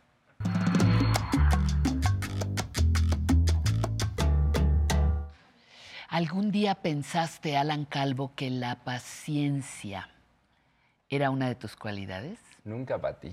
¿O la, tiene, la tenías oculta? Probablemente la tenía oculta y o después la fui desarrollando. Pero ya viste que te ha servido, ¿verdad? Me ha para, funcionado bastante para los obstáculos de la vida. Así es.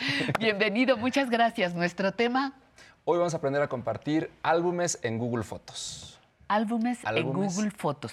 Ya nos enseñaste a tomar fotos, Sí, a guardarlas. a guardarlas. Eh, editarlas todavía no. Eh, hace tiempo vimos edición, pero también pero, podemos ajá. repetirlo. Y ahora hacer como las la semana pasada, cómo irlas. Organizando, exacto, en Ajá. álbumes. Y, Y, ahora ahora vamos a aprender a compartir esos álbumes con nuestros amigos o con algún familiar que tengamos. Perfecto, manos a la obra. Muy bien, pues manos a la obra. Entonces, ya sabemos que estas fotos, Pati, las tenemos almacenadas en la nube y no están directamente en la memoria de nuestro dispositivo. Entonces, a través de la nube vamos a poder compartir estos, eh, estos álbumes. ¿Cómo lo podemos hacer? Vamos a ver. Eh, vamos a entrar a Google Fotos, que ya sabemos que es el, el iconito de- del reilete de colores, y nos abre todas las imágenes que tenemos aquí almacenadas. Entonces, podemos hacerlo de varias maneras. Vamos a, vamos a ver la primera. Podemos compartir desde una imagen hasta un álbum comple- completo que contenga cientos de fotos. Entonces, si yo quiero compartir solamente una foto, voy a seleccionar una, la voy a mantener pulsada y en la parte inferior o inferior, dependiendo si es sistema Android o iOS, Ajá, ajá. aparece el símbolo de compartir. Ya sabemos que en Android son los tres puntitos que tenemos aquí en pantalla y en iPhone es la caja con la flecha hacia arriba. Entonces, voy a presionar el icono de compartir, se despliega una ventana en donde se divide en dos partes. La parte superior me muestra los contactos con los que yo más tengo este intercambio de, de imágenes. Entonces, por ejemplo, eh, y en la parte de, eh, de abajo dice compartir a través de aplicaciones. Puedo compartirlo a través de WhatsApp, eh, de Facebook, de Instagram y crean- creando un enlace. Ahorita lo vamos a ver. Entonces, en la parte superior voy a elegir un contacto. Voy a elegir a zona tecnológica. Ok. Y entonces dice, muy bien, zona tecnológica, eh, adjunta la, la imagen que tenemos, eh, que quiero compartir, y me dice, agrega un comentario. Puedo agregar un comentario. Entonces puedo ponerle, por ejemplo, foto de nuestro viaje. Y dice enviar. Entonces voy a mandar esa imagen. ¿Qué es lo que sucede aquí? Se crea una invitación para que el, destinatario acepte esta, esta imagen al otro dispositivo aceptas la imagen y entonces así es como podemos compartir archivos. ¿Qué es lo que sucede? Que se crea una especie de chat. Si podemos ver en pantalla, dice foto de nuestro viaje, Alan Calvo ahora y abajo dice agrega comentarios. Entonces, si la otra persona me contestara, en automático me va a llegar eh, la respuesta de, de ella, que dice, por ejemplo, gracias y vemos que Zona Tecnológica puso gracias. Entonces se crea una especie de chat en la que podemos interactuar con el otro destinatario, con el otro colaborador. Eh, pero a través de las fotografías. A través de las fotografías, exacto. Entonces, y aquí podemos ir sumando imágenes. ¿Cómo lo podemos hacer? En la parte inferior tenemos eh, un icono que tiene un paisaje con un símbolo de más, que ya sabemos que quiere decir agregar fotografías. Lo selecciono, me lleva a mi galería y yo selecciono otra imagen. Entonces, por ejemplo, puedo seleccionar una o dos o tres o las que yo quiera. De esta forma, después toco en la parte superior derecha que dice siguiente y toco en enviar. Y de esta forma vamos a ir contribuyendo o vamos a ir agregando fotografías a este álbum que tenemos compartido. Hay otra forma que, en la que lo podemos hacer, Pati. A ver, otra. En la parte inferior de la pantalla eh, ya tenemos las páginas de esta aplicación. Vamos a ir a la tercera que dice compartidos, álbumes compartidos. Entonces aquí dice crear un álbum compartido. Lo podemos crear en, en, eh, sí, en automático. Podemos tocar en donde dice compartir con un amigo o crear un álbum compartido. Ajá, nuevo compartido. Y aquí nos dice una forma sencilla de eh, compartir contenido. Puedes seleccionar a tu amigo y elige qué quieres compartir, ¿no? Entonces damos en comenzar. Y aquí vamos a elegir un contacto. Voy a elegir a zona tecnológica. Y dice, bueno, con zona tecnológica, ¿qué quieres compartir? Eh, ¿Todas tus fotografías? No, no, quiero compartir todas, las fotografías. quiero compartir solamente, por ejemplo, a través de nuestro rostro, este, las imágenes que tengamos con esa persona. Entonces, voy a, a la opción, me voy a regresar un pasito que dice fotos de personas específicas. Voy a seleccionar esa. Y entonces me dice, muy bien, Alan, las eh, fotos o los rostros que reconocemos en tus imágenes son estos. Las fotos de quién quieres compartir. Entonces estamos tú y yo, Pati, por ejemplo. Elegimos uno y damos en listo. Y ahora tocamos... Y esa ya llega al otro. Exactamente, esa llega al destinatario. Voy a pulsar en siguiente y ahora aquí dice enviar invitación. Voy a, a pulsar en esta opción y entonces Ahora, a Zona Tecnológica, perdón, a Alan Calvo le va a llegar una invitación que tiene que aceptar para que pueda este, tener acceso a este contenido, solamente a, este, a estas fotografías, no al resto de las imágenes que tengo guardadas en mi galería. Eso es muy importante. Yo decido qué comparto con mis amigos, Patti. este, este, es eh, otra. O también podemos eh, compartir un álbum que tengamos ya desde hace mucho tiempo. ¿Completo? ¿Puedo compartirlo completo? ¿Y ese cómo? Ese como, por ejemplo, hace ocho días creamos un, álbum, ¿te acuerdas? Ahora, vamos a ir a biblioteca en la parte inferior y aquí tenemos el álbum del 11 que creamos hace ocho días. Ajá, sí.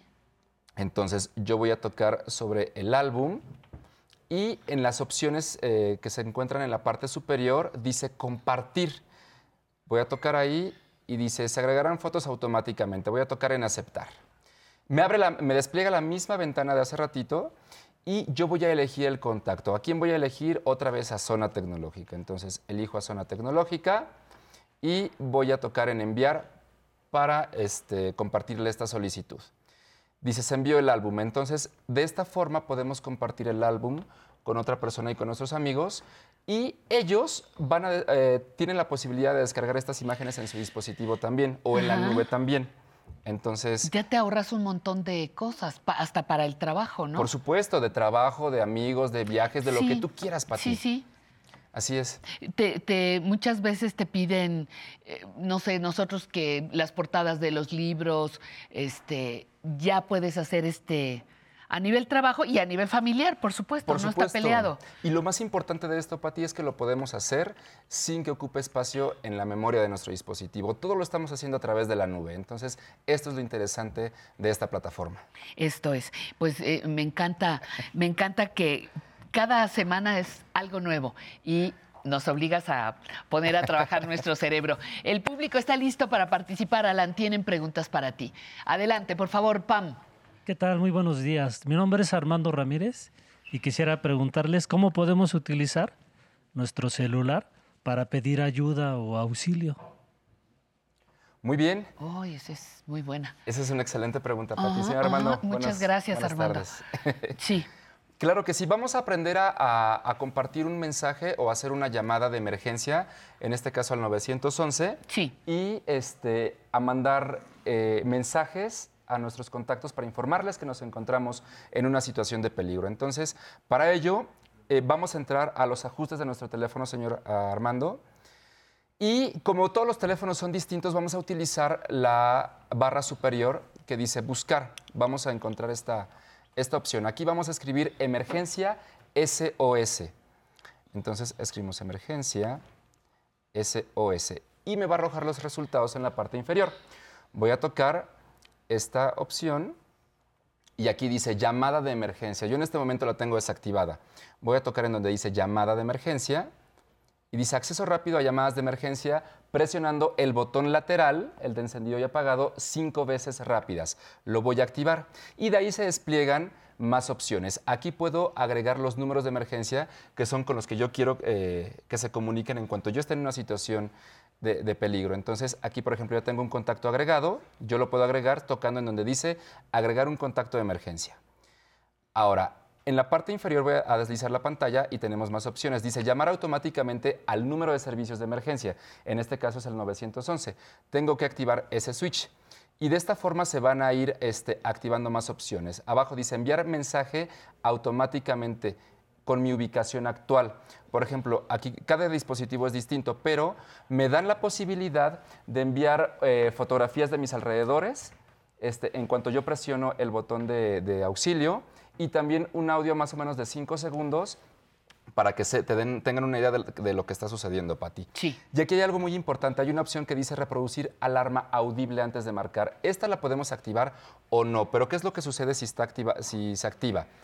Que entonces yo voy a dar aviso o, va a sonar una alarma en cuanto se empiece la, llamada de emergencia. Y esto puede, este, se hace, digo, el, delincuente en este caso pues se va a dar cuenta que yo estoy este, llamando a un número de emergencias. Entonces yo recomiendo en esta opción tenerlo desactivado para que no, no se escuche. Y en el caso de, de iOS, tiene un sistema ya que configuras desde el que compras el teléfono. Sí, también aquí también podemos entrar a los ajustes del teléfono. ¿Cómo puede ser? Ajá. Y vamos a ir a emergencia SOS o mensajes SOS. De hecho, lo tenemos aquí. Sí. Emergencia SOS y es exactamente lo mismo, Pati. Bueno, pues ahí nos, nos quedas a deber. nos quedas a deber esa, esa, esa presentación para la siguiente. Ya sabes que es momento importantísimo de... Claro. Muchísimas gracias.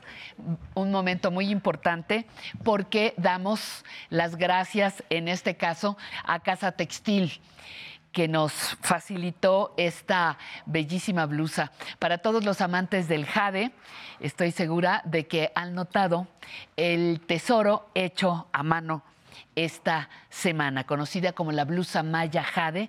Se dice que eh, llevar una blusa como esta provoca una sensación de bienestar y equilibrio. equilibrio. Y debo decirles que hoy me siento particularmente bien por el, diseño, el color me gusta, la, la textura es muy suave y lo mejor de todo es que fue elaborada por manos mexicanas en Chiapas. En San Cristóbal las Chiapas está nuestra casa textil, ahí están eh, sumando eh, el trabajo de todas las mujeres artesanas de las diferentes partes de ese estado maravilloso de nuestra República. Muchísimas gracias por esta blusa maya jade. Y vámonos a la música con Habana Son Cuba y este Corazón de Melón.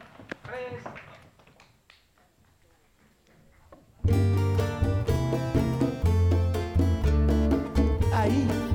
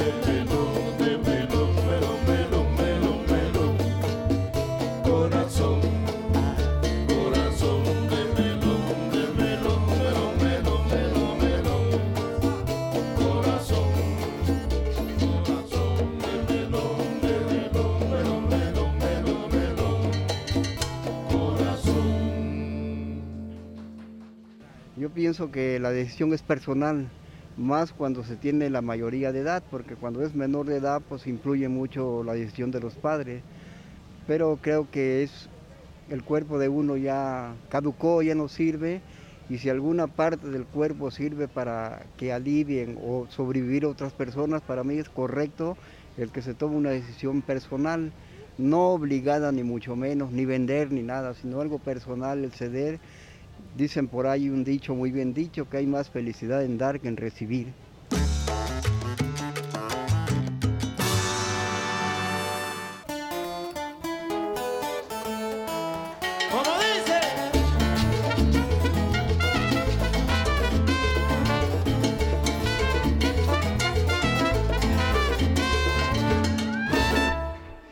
Pues entre letras e historias se viste de colores, de lujo y de voces. Hoy vamos a tener como invitado a Manuel Espinosa Zaínos, escritor, traductor y promotor de la cultura y lengua totonacas. Bienvenido, mi queridísimo Manuel Espinosa. Un placer que estés con nosotros. ¿Qué tal? Pashte que tienes, kapaka chipal kamachan, luta pashwana land la wema, pasta klichwinan kita chwinan sina, kamashianak tamtlenga pashte que tienes wishin te antasco pati do imak televisión. ¿Qué tal? Muchas gracias, Pati. Pash que tienes. Eso que me dijiste que fue en Totonaca me queda clarísimo porque es la lengua que promueves, hablas y traduces, pero ¿qué nos dijiste a, a la gente de la televisión? Saludé también, dije que estoy muy agradecido, que me gusta mucho compartir mi palabra con ustedes. Eso fue lo que nos dijiste como inicio y presentación a esta conversación. Mira, yo te, yo te decía que pocas veces tenemos la oportunidad de escuchar otras lenguas. A lo mejor en algún lugar podemos eh, identificar qué están hablando alemán. Ah, sí, hablan inglés, habla eh, lo que tú quieras, francés. Y sabes que algunos no podríamos, yo incluida, no podríamos diferenciar entre otras lenguas de mi propio país. Por eso decía yo eh, que qué bueno que nos brindas la oportunidad de escuchar totonaca. ¿En dónde se habla el totonaca?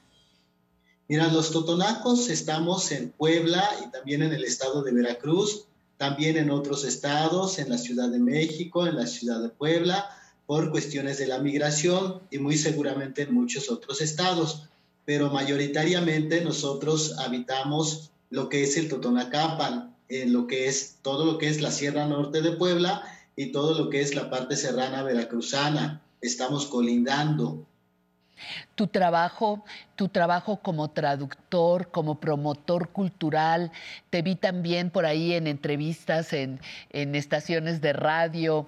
Eh, ¿En qué consiste? ¿Qué es lo que te has propuesto hacer con tu trabajo? Bueno, a mí me, me, me indigna mucho que tengamos un país multicultural, pluricultural, pero que esa diversidad no se refleja mucho en los medios de comunicación.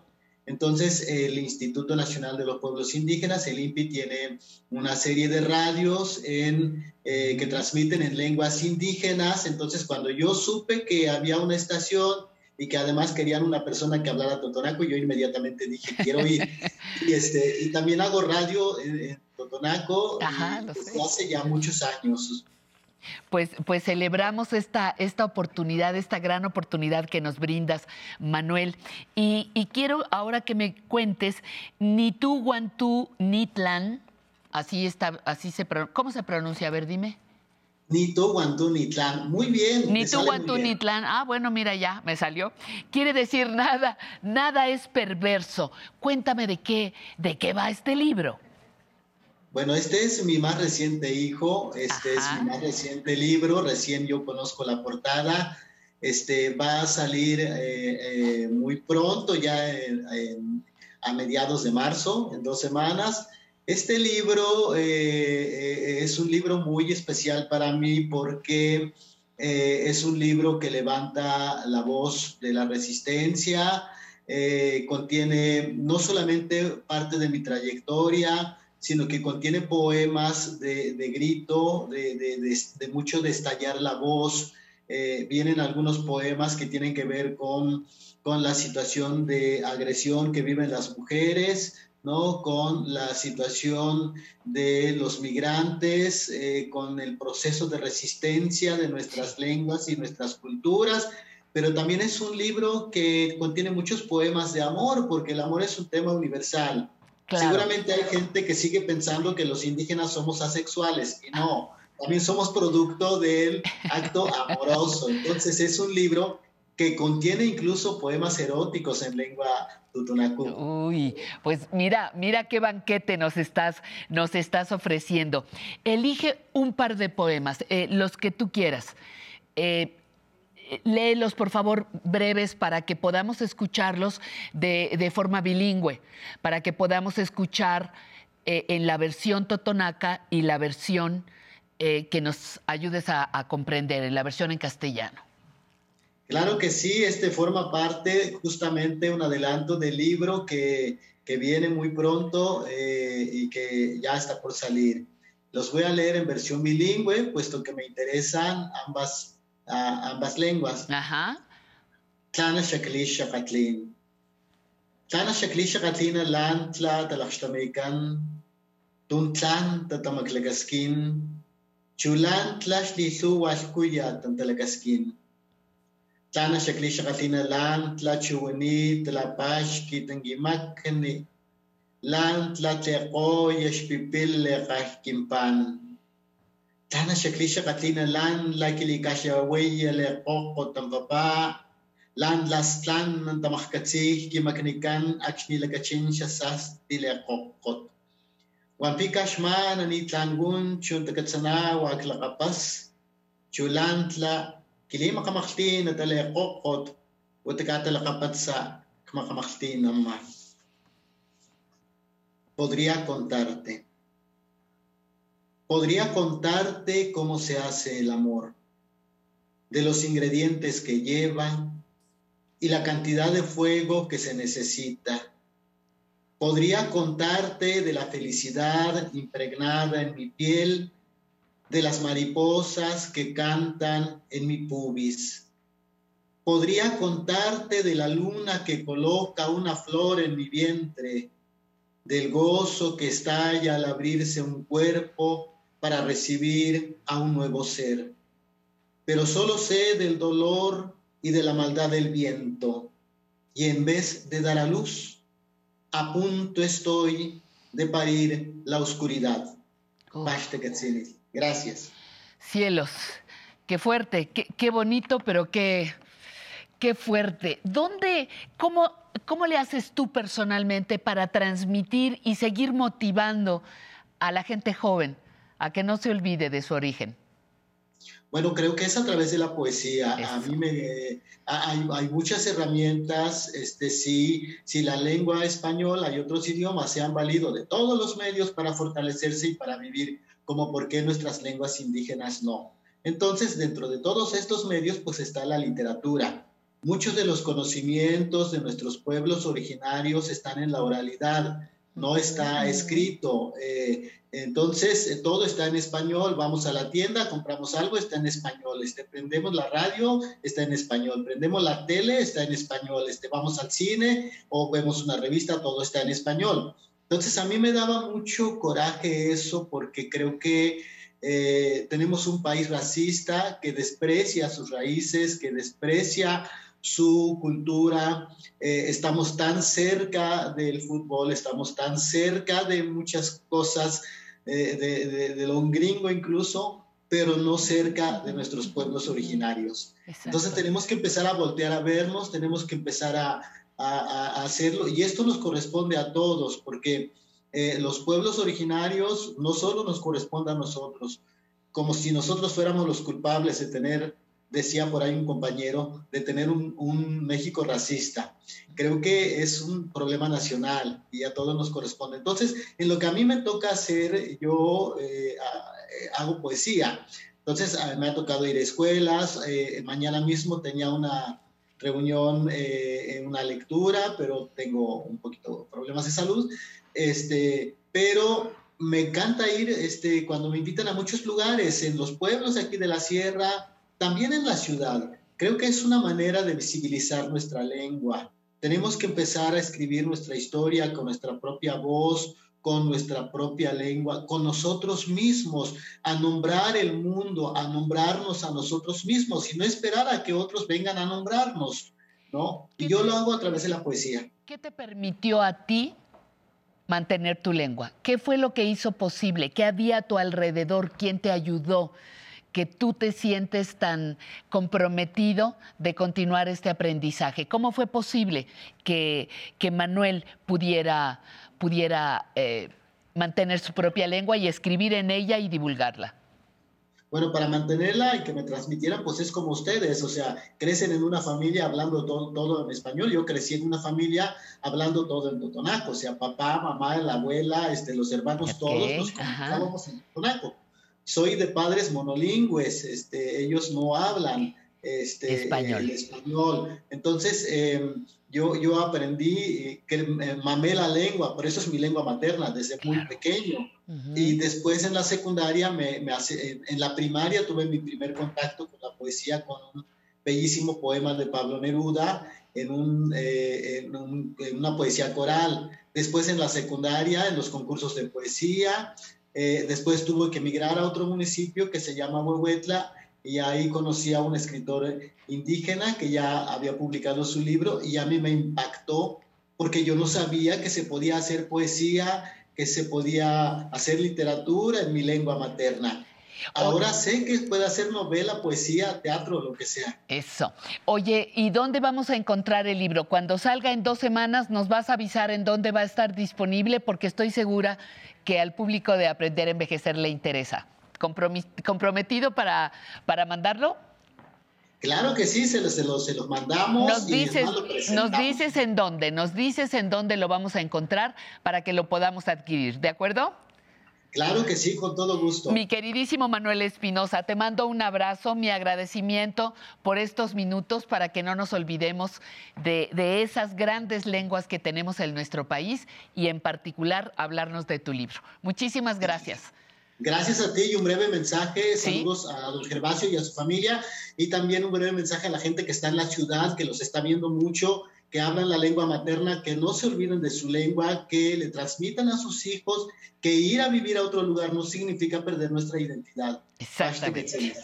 Muchísimas gracias, que tengas excelente tarde. Muy, muchas gracias y a usted también muchísimas gracias por seguir con nosotros. Ahora vamos con una entrevista que hicimos aquí en nuestras instalaciones con la directora del Museo Nacional de Arte, la maestra Carmen Gaitán.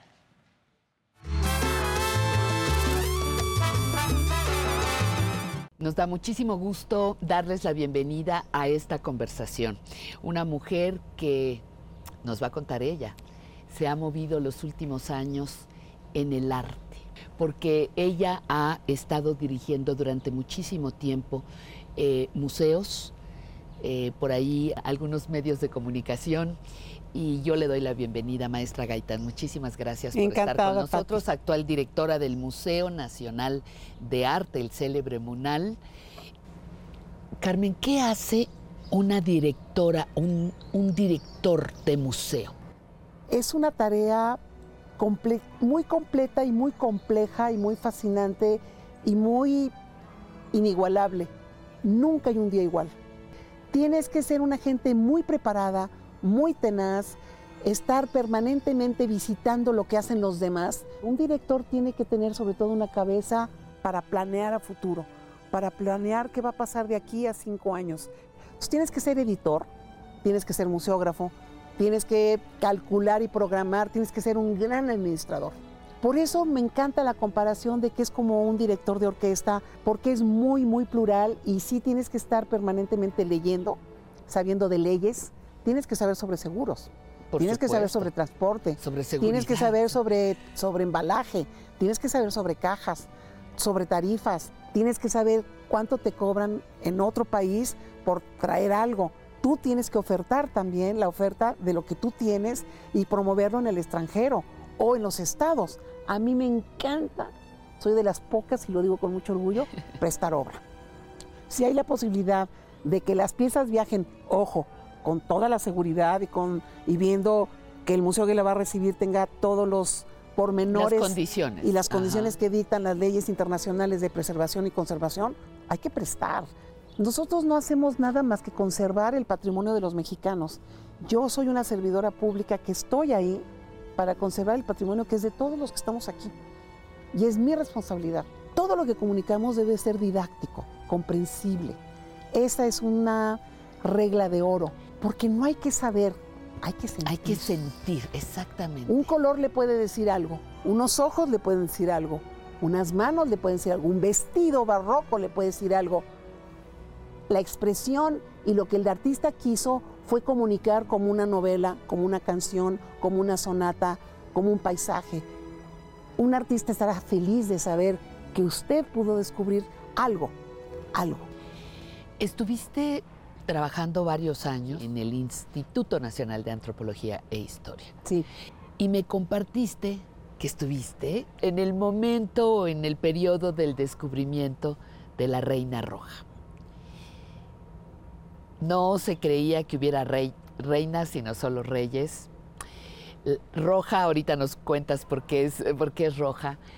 ¿Y qué significó para ti como directora de museos, como especialista en historia del arte, estar frente a esa tumba? Yo creo que es el momento más deslumbrante de toda mi vida.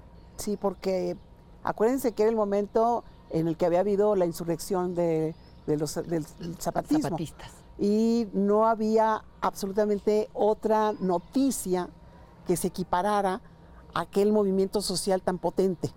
Y de pronto estaban trabajando los 14 proyectos de arqueología en todo el instituto, en diferentes partes del país, y a una joven, Fanny, le permitieron que entrara al trabajo de un eh, edificio que ya cosita. estaba trabajado y que no iba a, aportar nada.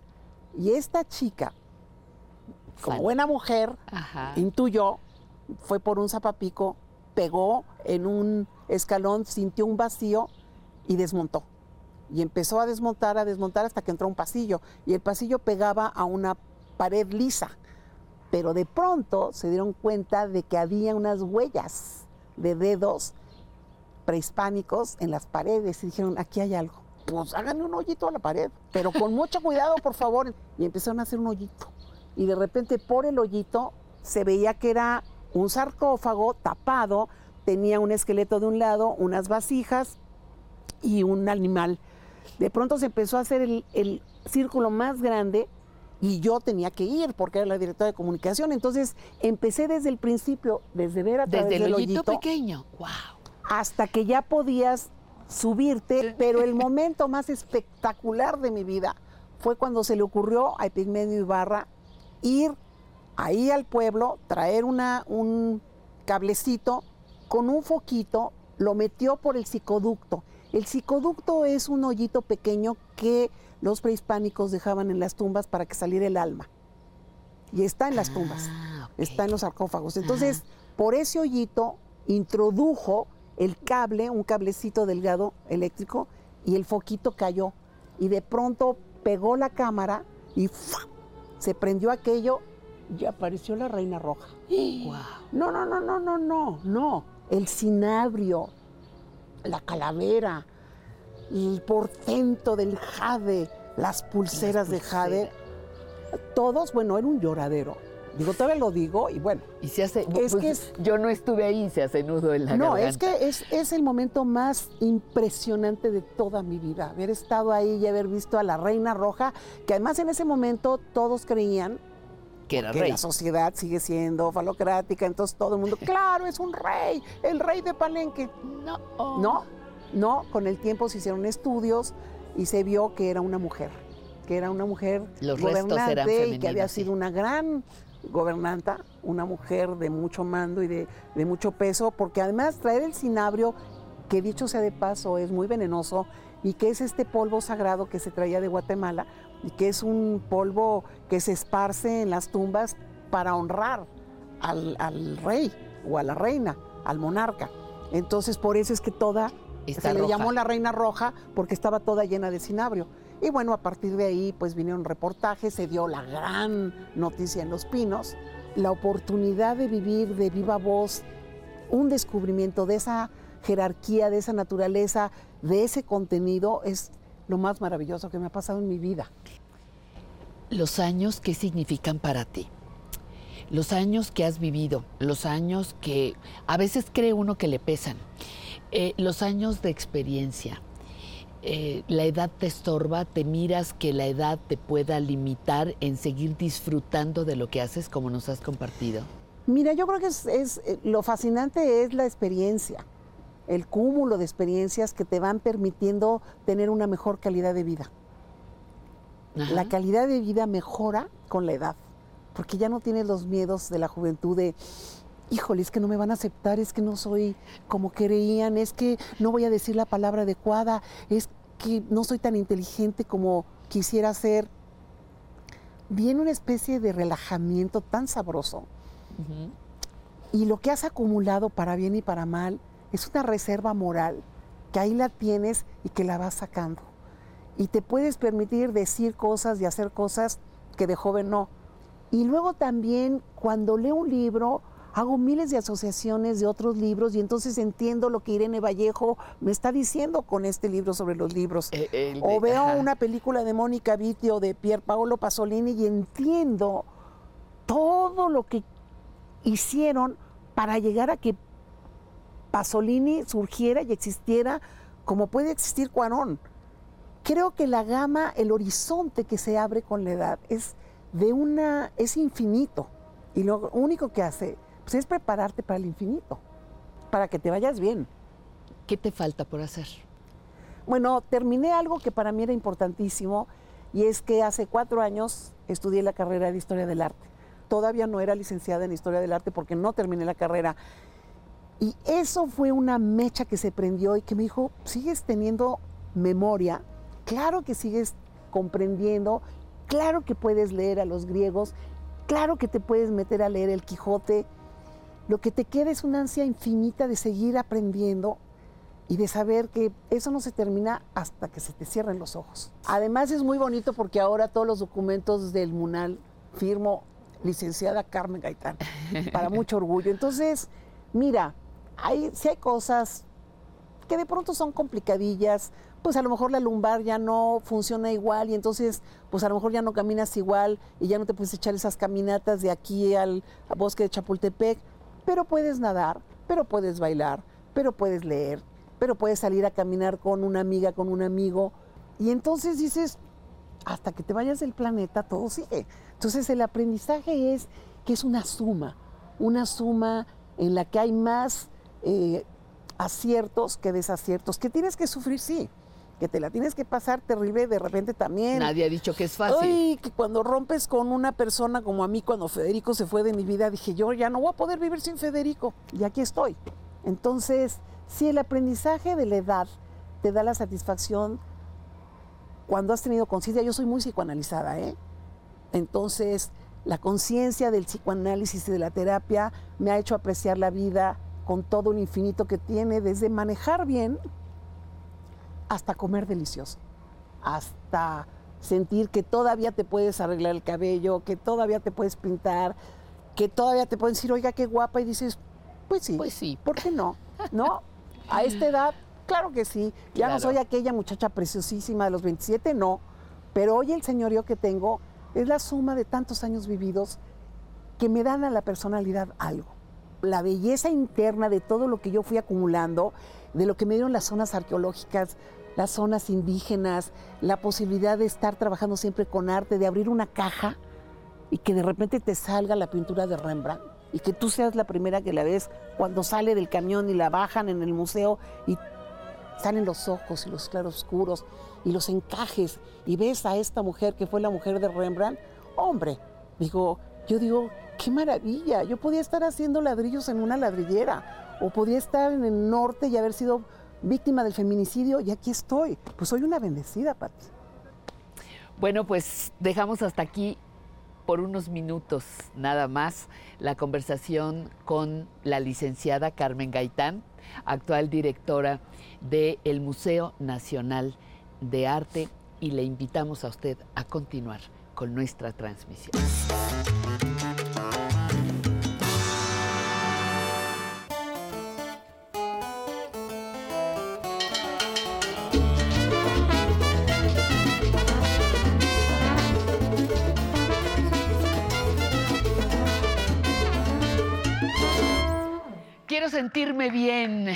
Quiero sentirme bien aquí en este programa, aprender a envejecer. Esa será otra de las secciones que nos falta. Ahí va a estar eh, presente el médico psiquiatra Federico Díaz Madrid para hablarnos sobre el trastorno bipolar.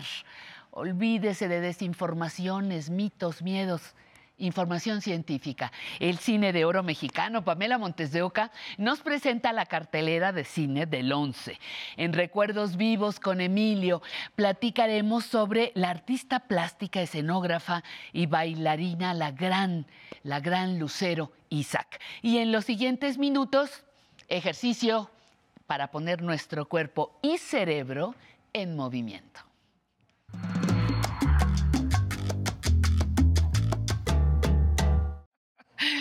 Sensei, ya me gana la risa antes de empezar. Eso, Sensei. ¿Cómo, qué- cómo me amenazaste que ibas a hacer si no, si no te felicitaba?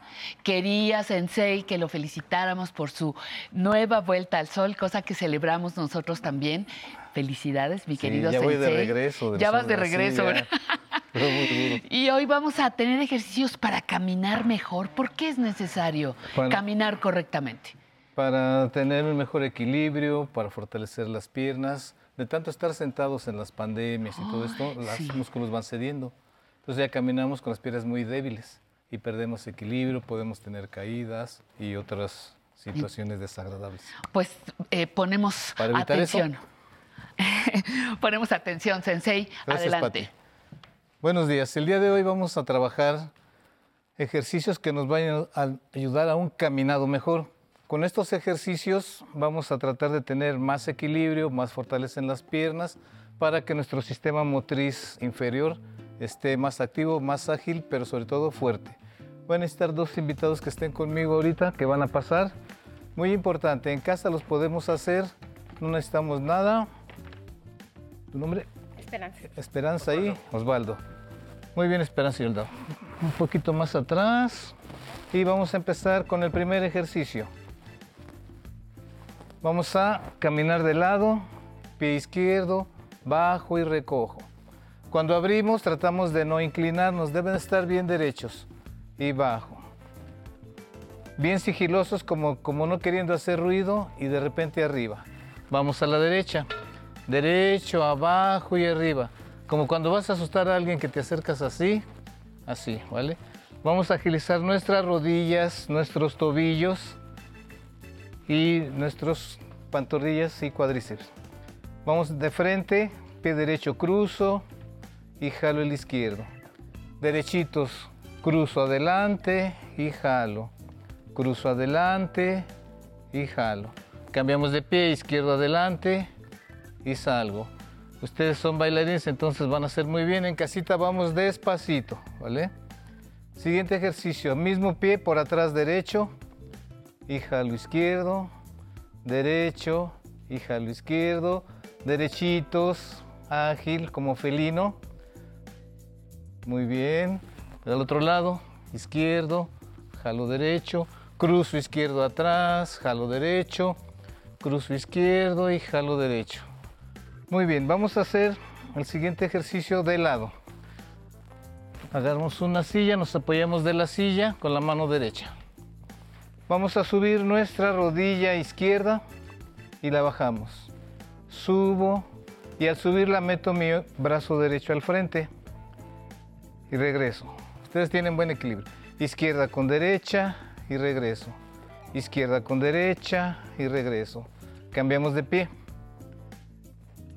Mano izquierda ahora, pierna derecha y regreso. Izquierda con derecha. Se llama sistema motor cruzado. Tenemos que acostumbrarnos a caminar con el esquema cruzado. Muy bien. De frente ahora vamos a hacer un caminado. Los dos se ponen de aquel lado. Tres pasos para allá viéndome a mí y van a caminar sin agarrarse de la mano. Órale. Caminan hacia mí normal, como caminan normalmente. Fíjense cómo caminan nuestros compañeros de regreso, media vuelta. Fíjense cómo caminan. ¿Se fijaron cómo caminan? Ok. Vamos a hacerlo de nuevo, pero con el pie izquierdo y la mano derecha. Ahora, caminamos cruzado, cruzado, cruzado, cruzado, cruzado, media vuelta. Ya hay de una expresión. Otra vez, izquierdo con derecha. Sistema motor cruzado se llama. Pie y mano contraria. ¿Caminaron igual que la primera vez o no? ¿Qué diferencia les vieron? Mejor, más derechitos. Uno más, pie izquierdo, mano derecha. Al hacer este movimiento, nuestro estómago se aprieta y nos enderezamos. Regresen a su silla, gracias. Este sistema motor cruzado es muy importante en que en casa todos nuestros adultos mayores lo usen porque caminamos casi sin mover los brazos y vamos con el peso en cada pierna, en cada pierna, en cada pierna.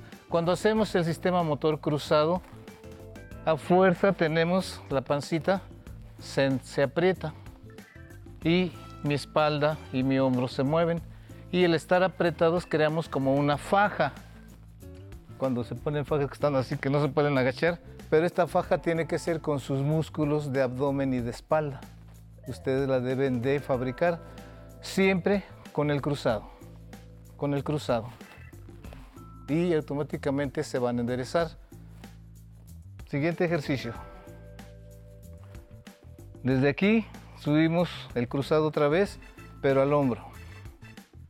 Al hombro. Al hombro. Y de reversa. Con contrario al hombro, al hombro, al hombro y al hombro. ¿Qué sentimos ahí cuando hacemos al hombro? Sentimos más fuerza porque trabajamos ahora arriba. Si tenemos pecho, abdomen y espalda fuertes, vamos a estar muy fuertes. Para fortalecer nuestras piernas, se ponen de lado otra vez que en su silla. Vamos a hacer un pasito al frente, izquierdo y regreso. Derecho y regreso. Uno mediano, izquierdo y regreso. Derecho mediano y regreso. Uno grande, izquierdo y regreso. Derecho y regreso. Con la mano contraria, izquierdo cortito, con mano contraria y regreso. Derecho cortito, con mano contraria. Izquierdo mediano. Derecho mediano. Uno largo izquierdo con derecha, largo. Y el último bien largo. Y regreso. Muy bien. De frente. Ahora vamos a aprender a hacer equilibrio. A ver cómo estamos. Suban una pierna. Atrás. Atrás de su pierna. Del otro lado. Ok. ¿Cómo tenemos más equilibrio? Ya, ya, ya, ya. Vamos a cargar peso del lado izquierdo arrastro la punta de mi pie, hago, hacemos punta fina, yo le llamo puntita, y ahí subo y bajo. Va de nuevo, abrimos, cargo mi peso, arrastro el pie, ahí lo podría subir, pero no. Hacemos punta fina y ahora sí subo. Ahí podemos estar más tiempo parados. A ver, del otro lado, peso en el pierna derecha, arrastro punta fina. Cuando hace punta fina, esta pierna ya está. Esta la podemos subir o no, es lo de menos. ¿Cierto? Último. Cargo mi peso, junto pies, punta fina, doblando rodilla, la mera puntita y abrazo pantorrilla. Y ahí estoy en equilibrio. Aquí puedo estar leyendo y la la la, ¿no? Muy bien. Con estos sencillos ejercicios terminamos. Muchas gracias a nuestros invitados. Les recordamos que son series de tres. Ahorita hicimos poquitos, tres del lado izquierdo, tres del lado derecho y tres series, ¿vale? Muy bien. Sensei David, muchísimas gracias, Gracias a ti, por, Pati. tu, por tu presencia. Muchos, mucha salud, mucho trabajo en esta siguiente vuelta al sol. Felicidades, muchísimas gracias. gracias. Y nosotros nos vamos a la presentación de El Cine de Oro Mexicano. Nuestra cartelera, no se la pierda.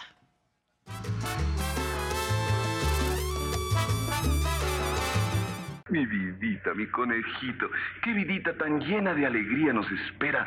Todo será reír, todo será un sueño. Hoy le invitamos a viajar en tren con Lilia Prado y Tintán. No se pierda la función de gala de Cine del Once que presenta El que con niños se acuesta. Hay películas que además de ser éxitos de taquilla, dejan escuela. A esta categoría pertenece El que con niños se acuesta, de Rogelio A. González, director que exploró varios géneros cinematográficos. En esta deliciosa comedia, estrenada en 1959, Germán Valdés Tintán da vida a Chon, un telegrafista pícaro y despistado. No podía tener mejor compañía en su aventura que Lilia Prado, como Chana, la hija de una familia caudalada. Y todo el mundo dice que se te declaró. ¿Es cierto? Te que cierto. Un buen día, Chon y Chana deciden casarse, en contra de todos y de todo. Así que salen de su adorado pueblo, San Luis de las Tormentas, y emprenden un viaje a la capital para comenzar su historia de amor. A través de la mirada de Rogelio A. González, la Ciudad de México aparece con todo el esplendor de mediados del siglo XX. Y en este escenario comienza el hilarante viaje de unos enamorados sin dinero. Hola, coronel. No soy coronel, señor. Soy el portero del hotel y venía a abrirle la puerta. Entre chistes y escenas musicales, vamos adivinando las costumbres, las formas de ver el mundo y las emociones de una década, las de los años 50, que llegaba a su fin. El destino de los enamorados se cruza con la vida de cuatro chamacos muy latosos. Rififi, Marabunta, Uranio 235 y Lola la Chata. Estos niños son las primeras voces en la pieza humorística de Rogelio A. González. No hay desastre que se detenga ante las travesuras de esta pandilla infernal. Y a propósito de primeras voces, ¿sabe usted quién se encarga de doblar los parlamentos de uno de los jóvenes personajes? A ustedes les toca averiguarlo. Y cuando lo descubra, no podrá evitar reír a carcajadas. Bueno, nenes, ahora hacer meme. No, meme, no. Rurú. Pipí. El que con niños se acuesta. Reúne a los grandes talentos de la época del cine de oro que asistían al final de una etapa extraordinaria. Lilia Prado ya había actuado en muchas películas y su magia seguiría conquistando la gran pantalla durante los años siguientes. Mientras que Tintán comenzaba el tercer acto de su carrera. La experiencia de un actor en la madurez se le nota. El cómico nacido en 1915 se ve amplificado gracias a la participación de este partido de diablillos, quienes luego del relajo tienen oportunidad de brindarnos una lección política sobre los derechos de la infancia, en esa época incipientes en su difusión e innegablemente soslayados por la sociedad. ¿Este hombre qué es de ustedes? La banda sonora protagoniza otro momento estelar. Los enamorados desarrollan una escena inolvidable cuando cantan Cariñito azucarado. Lilia Prado le envolverá con los encantos forjados en la mejor tradición de la época de oro del cine mexicano. Y sabrá por qué Tintán embrujaba con su voz, lo mismo en el bolero y en el mambo que en el tango.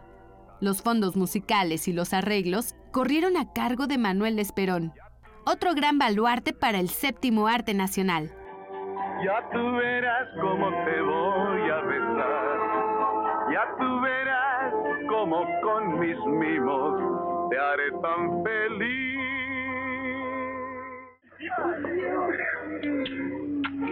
Amor y puro amor.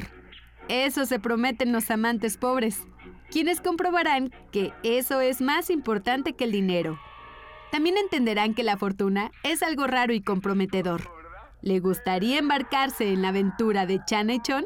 Cine del 11 le garantiza que esta película se convertirá en una de sus favoritas. El gusto es mío, abra ahí. Sí, señor.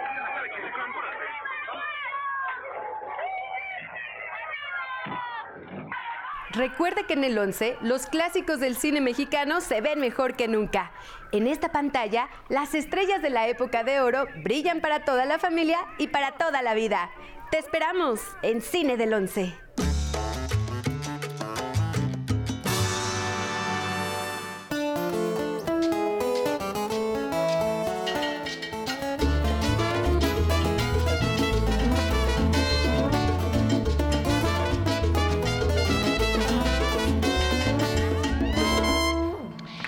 Nos da mucho gusto estar con ustedes en esta ocasión. Ya vamos en nuestra tercera hora. Me da muchísimo gusto que permanezcan con nosotros. Puedo, eh, bueno, quiero mandarle un cariñoso saludo y, y felicitación a doña Carmen Muñoz Barraza, que está cumpliendo 73 años. Así que muchísimas gracias. Está con nosotros Silvia Olivia. Silvia Oliva, que está cubriendo 66 años. Muchas felicidades también. Está pasando su cumpleaños con nosotros. Luego tenemos eh, saludos al señor Lorenzo Arellano y a la señora Clara Gómez de parte de Paula Escárcega. María Elena Ramírez también está muy contenta con el, con el programa. Dice que cuál era el nombre del poema. Nos llegó la tarde de una nicaragüense. Eh, y Leda, Leda Fuertes. Luego, Mari González, le agradezco la pregunta. Turnamos sus preguntas siempre a nuestros especialistas.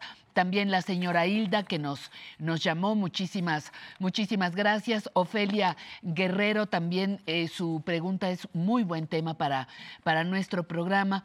Felipe Vega, le agradezco la información. Nuestro equipo de producción entrará en contacto con usted. Y Evangelina Franco también nos pide datos que se le van a poder suministrar en muy poquito tiempo. Muchísimas gracias por estar con nosotros.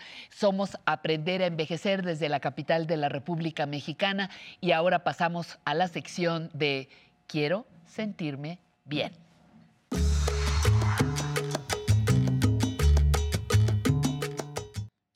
Tengo el gusto de recibir al doctor Federico Díaz Madrid.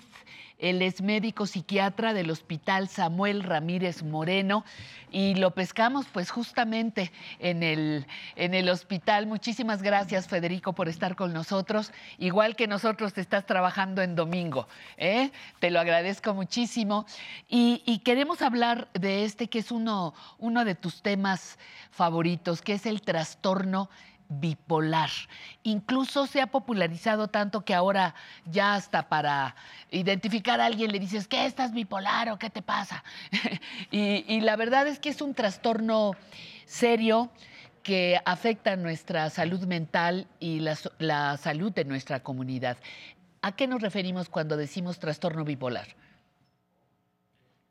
Buenas tardes. Hola. El Trastorno bipolar es una enfermedad que afecta el estado de ánimo, principalmente en los extremos del estado de ánimo. Y en medio de estos extremos, eh, una gama de síntomas que pueden ocurrir. Eh, por un lado está la depresión, que es el extremo de la tristeza, de sentirse mal, y que es una enfermedad que tiene muchos síntomas más allá de esa tristeza. Eh, y por otro lado, la elevación del estado de ánimo que llamamos manía. Eh, este es una enfermedad que si bien empieza entre los 15 y los 40 años, eh, acompaña al ser humano el resto de su vida. Es una enfermedad que tiene connotaciones particulares en los adultos mayores, por supuesto. Eh, ¿Qué es, ¿Qué es, lo que hace particular esta enfermedad? Porque si tú me dices que voy de la enferme, de la, perdón, de la depresión a la manía, quiere decir que, que son extremos de conductas en una sola persona, en un mismo tiempo, en un lapso reducido, a lo largo de un año. ¿Cómo es esto? ¿Por qué, por qué se convierte en un, en un trastorno? Cada persona puede tener manifestaciones diferentes de la enfermedad. Eh, muchas veces la enfermedad empieza como una depresión. La mitad de las ocasiones las personas llegan a tener un episodio depresivo y años después, además de haber tenido depresión, detectan que hay una elevación no normal en esa persona del estado de ánimo. Cuando esa elevación es muy, muy alta y muy notoria, le llamamos manía. ¿Qué pero, ¿qué es? es? mucha alegría? ¿Es mucho enojo? ¿Qué, ¿Qué es esa manía?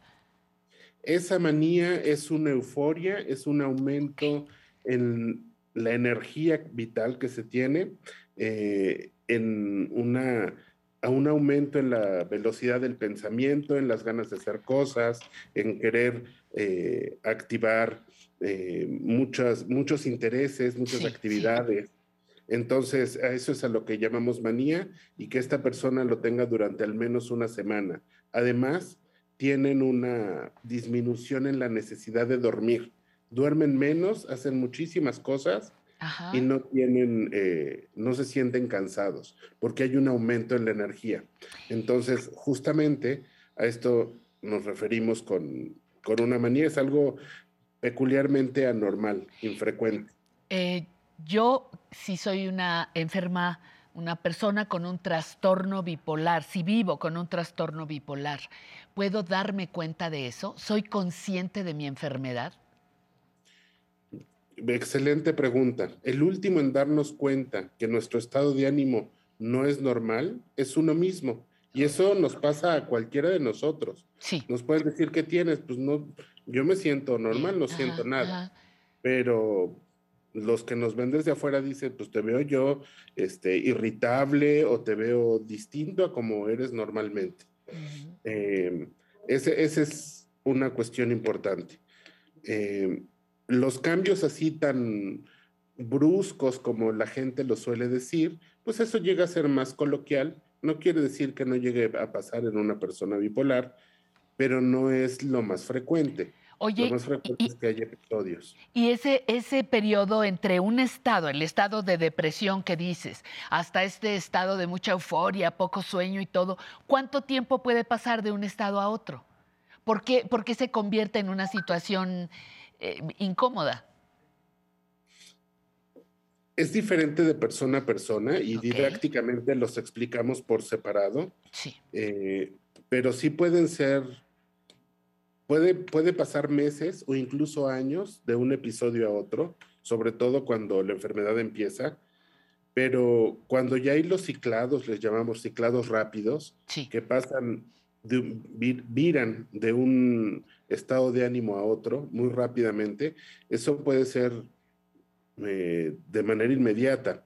Y hay otra cuestión, la mayoría de las personas tienen no son los episodios puros, sino que pueden tener síntomas mixtos, es decir, tener un estado depresivo es muy frecuente y además tener elevación en la cantidad de energía, como que a veces cuesta trabajo diferenciarlo. O sea, no son síntomas tan claros y cada persona es diferente. La, la familia se ve afectada por esto también. Sí, la, esta enfermedad afecta por lo menos en promedio a seis personas alrededor de una persona con este trastorno.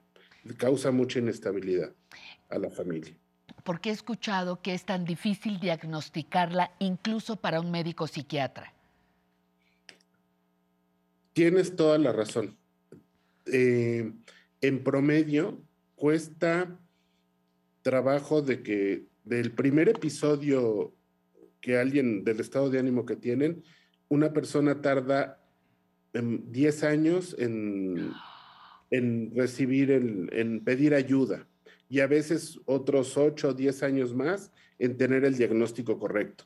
Decíamos que la mitad de las personas empiezan con diagnóstico de depresión y años después aparece el diagnóstico de un episodio maníaco. La manía o la elevación del estado de ánimo o la hipomanía, que es una manía más chiquita, eh, son, es el síntoma, o bueno, no es un síntoma, es el síndrome particular que hace el diagnóstico del trastorno bipolar.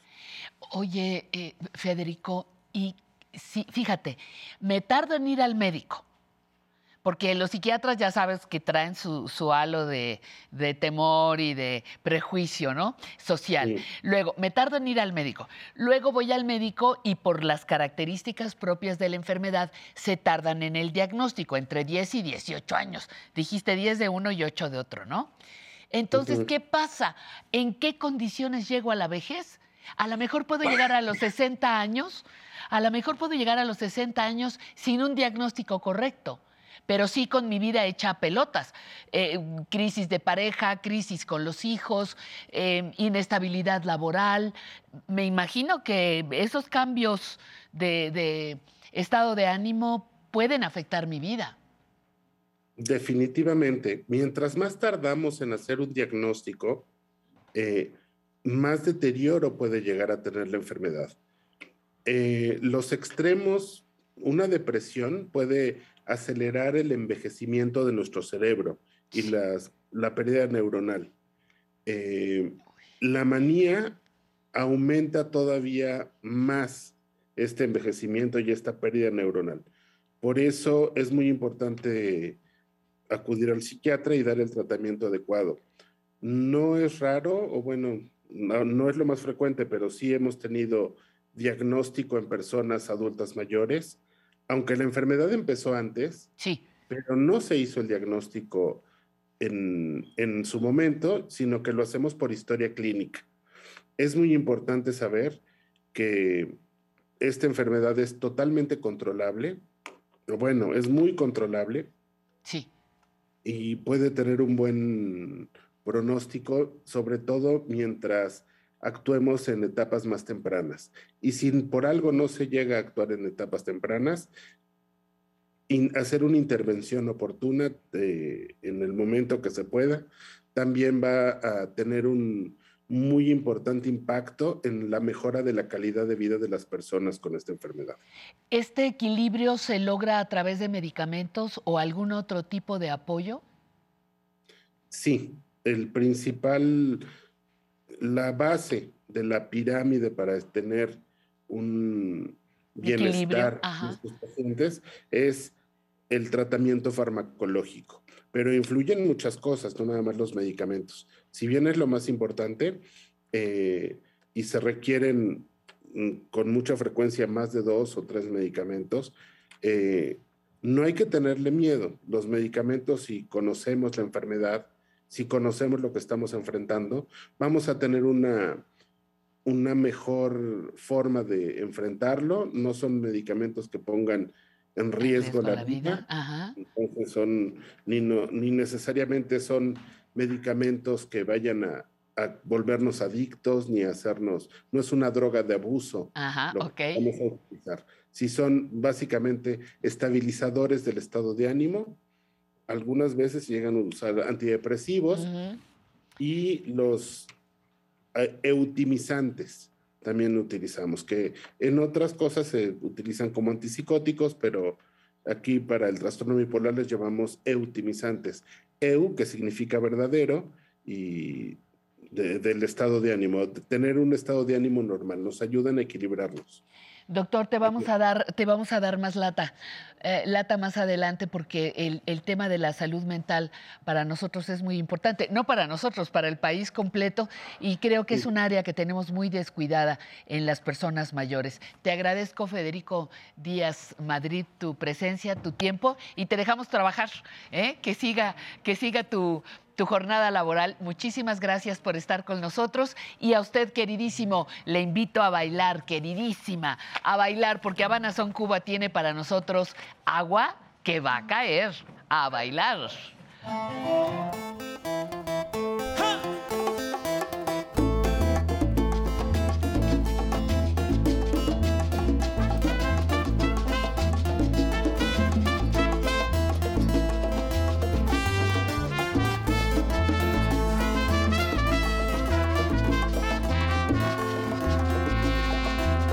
Cuando veo el cielo que se está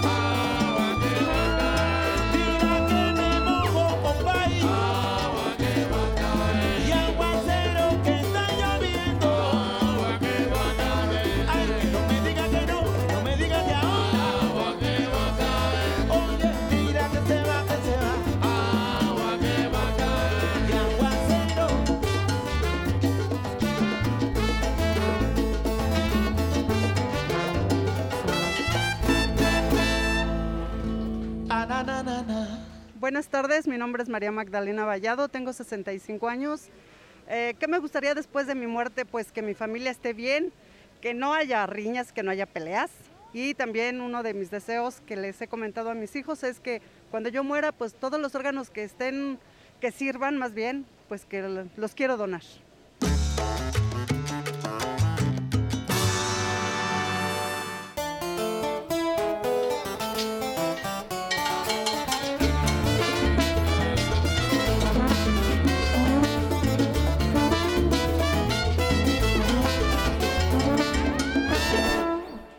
No se vaya, entramos a la recta final del programa con una sección muy gustada. Recuerdos vivos con Emilio.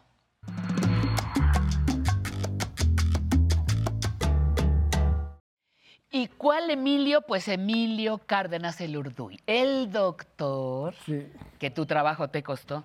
Doctor, pero no te vas a oír. Bueno, Bueno, que, yo sé que estás quiero que siendo todo el mundo recuerde que el Omicron anda por ahí. Sí. Y tener mucho cuidado. Mucho cuidado. Seguir y, seguir, la- seguir. Con esto y la sana distancia. Y, y las lavado de manos. No, nos, no tengamos confianza en que ya se fue. ¿eh? No, todavía Aquí no. todo el público, y espero que el todo el público, en su público lo tiene, mantenga. cosa que, que les agradecemos porque bailan y todo con, con su con su tapabocas. Todo el canal, todo el canal siempre. Todo el canal. Bueno, menos los músicos ahora y yo. Bueno, sí, la tú. trompeta está difícil. Sí, está en chino, ¿verdad? Sí. Bueno, y cantar también con esto, pues está en chino. Bueno, eh, Lucero Isaac, un super mujer. Qué bueno que la trajiste. ¿Qué te parece? Un Me homenaje encanta. a todas las mujeres creadoras de nuestro siglo. Digo, de- del otro siglo, ¿no? Sí. Bueno, que era el mío. Y, y es, es, es muy importante porque de momento pareciera que el tiempo nos va borrando. Por alguna casualidad más a las mujeres. Sí. Pero, ca- casualidad, ¿verdad? Diré sí. yo. A ver, me van a reclamar por ahí. Pero bueno, eh, ¿por, qué, ¿por qué Lucero Isaac? Mira, Lucero Isaac, porque es una mujer, hay muchos libros escritos sobre ella, mujer de muchos espacios. Sí. Fue muchas cosas. Una gran bailarina, bailó en Nueva York, bailó en, en San Francisco, eh, fue directora de, de escenografía de más de 30 películas. Sí. Una directora de arte de películas, muy ligada al cine. Bueno, su marido es eh, Isaac, Alberto Isaac. Y es la mamá y es de- la mamá de Claudio Isaac. De un- Un, Claudio. gran cineasta y un gran escritor, además, ¿no? Además que guapísimo, ¿verdad? Bueno, ya lo platicábamos el otro Ya día. lo ¿no? platicábamos. Bueno, pero es una mujer muy completa y una mujer que se hizo un nombre muy importante a partir de los años 60. Y no podríamos entender a, a- a esta gran artista. Ahora vamos a ver su obra plástica, porque fue muchas cosas. 30 películas en que diseñó todo el ambiente. La escenografía, La sí. escenografía para Alberto Isaac, para Olhovich, para Rifstein, para Hermosillo, en fin. Eh, Toda esa época de los 60 y los 70 y los 80, ella era la gran creadora de espacios. Y además les hacía de un personaje que espero tú te acuerdes mucho de él, porque cambió el teatro en México, Alejandro Jodorowsky. Claro. Ahí sí que acaba de cumplir 90 años. 90 años y sigue y jugando sigue al tarot en París. Bueno, Feliz. esa eh, hizo y salía como actriz, nada más que no la pude ver yo nada más en el ensayo, porque a la hora de estrenar la obra que se llama La Ópera del Orden, llegó la policía y suspendió. Fíjate cómo era pues el ya antiguo era. régimen. Eso era censura, ¿eh? Pues sí, también Salimos el juego corriendo. que todos jugamos. El juego que, to- que durante entró 20 la- años, ajá. ¿cuánto ha durado eso? Pues muchísimo. 30 años, ¿verdad? Pero bueno, vamos a ver a. a- Vamos a ver, entonces lo que vamos a ver es su faceta de, eh, de artista plástica en unos collages y el texto que van a escuchar es nada menos que del premio Nobel, su gran amigo Gabriel García Márquez. Y- Adelante. Y, yo hice el, el, Tú- video, ¿verdad? el Sí, video. sí, sí. Bueno, muy bien, vamos a disfrutarlo. Si Lucero Isaac no fuera mexicana, su cuna debería estar en París. Su trabajo se sitúa en esa atmósfera de las ideas surrealistas que llegaron al mundo hace 50 años. Las esculturas objeto de Lucero rinden un homenaje poético a todos los objets trouvés que en sus manos encuentran su verdadera patria. El sentido dramático de su inspiración se resuelve muchas veces con suma sencillez. Con tres simples elementos conforma una nueva piedad de poderoso carácter expresivo. Las invenciones que surgen de la fantasía de Lucero tienen mucho de fetiche, de talismán, de objetos rituales, emblemas, alegorías metafísicas. Sus originales creaciones surrealistas son los soportes que convocan a nuestros propios fantasmas. Son signos que nos invitan a abrir puertas cerradas, que nos incitan a subir o bajar por escaleras para desentrañar los misterios que solo el arte puede sacar a la luz. los arcanos que solo pueden resolverse bajo el efecto luminoso de las obras bellas. Obsesivamente, sus trabajos se pueblan con escaleras que comunican a algo con nada y a la nada con todo. Sus peldaños conducen a nuestra imaginación a ninguna parte, a ese lugar en donde siempre es posible sentir cualquier cosa que nunca antes hubiéramos imaginado.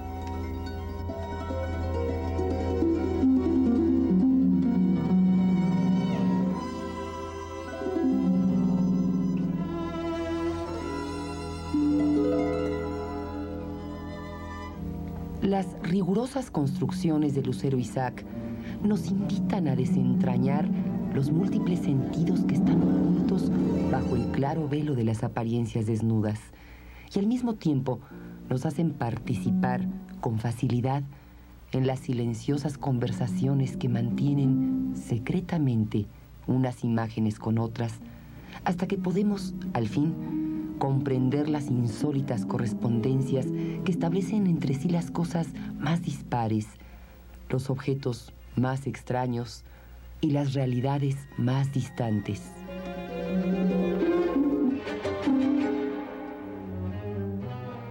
Casi siempre, su imaginación pone en movimiento, frente a nuestros ojos, un drama complejo de símbolos primigenios que entablan inquietantes diálogos a través de extraños objetos, que más allá de sus oposiciones formales, crean sutiles nexos que revelan las obscuras afinidades dialécticas que vinculan un objeto a otro y que nunca antes habíamos imaginado que existieran.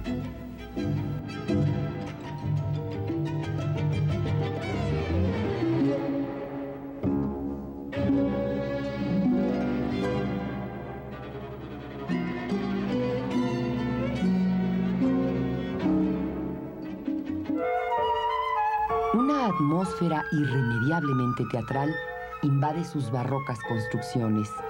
Su talento escenográfico sabiamente logra crear diferentes planos de realidad en espacios sumamente reducidos, dentro de los cuales los personajes se transforman en objetos. Y los objetos, a su vez, se vuelven los personajes centrales de un drama insospechado.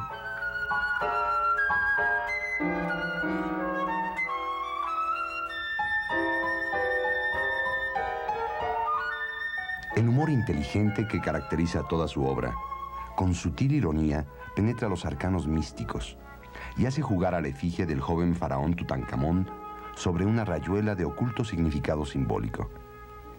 Sus imágenes herméticas nos hacen jugar a nosotros con nuestros propios misterios.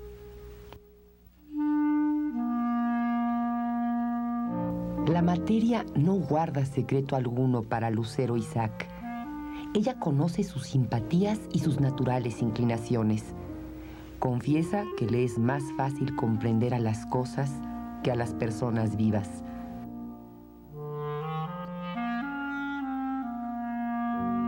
Su universo metafísico está poblado con las almas que ella sabe que anidan en las formas de todos los objetos que los hombres han creado con sus manos.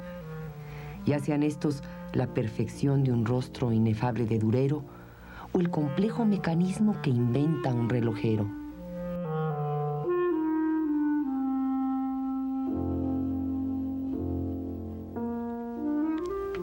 Con la paciencia de una jardinera prodigiosa, de las alucinadas manos de Lucero Isaac, brotan perfectas las flores mecánicas que su inteligencia creadora sabe dotar de una viva belleza extraña y eterna, que como todo gran artista, nos revela lo invisible. Su obra es la conciliación mágica de los opuestos.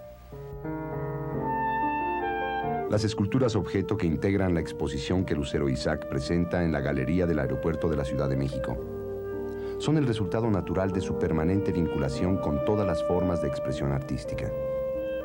La danza, la música, la pintura, el cine, la poesía y el teatro.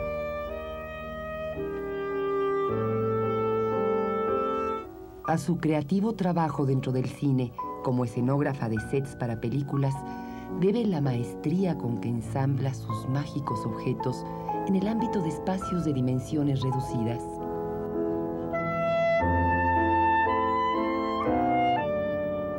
La nueva aventura artística que ha emprendido como creadora de objetos poéticos, de collage, de maga ensambladora de materiales heterogéneos, la ha conducido a crear sus máquinas de fantasía, que tienen la misma precisión de un soneto misterioso de Gerard de Nerval y la misma limpieza natural con que Francisco de Quevedo escribía los suyos.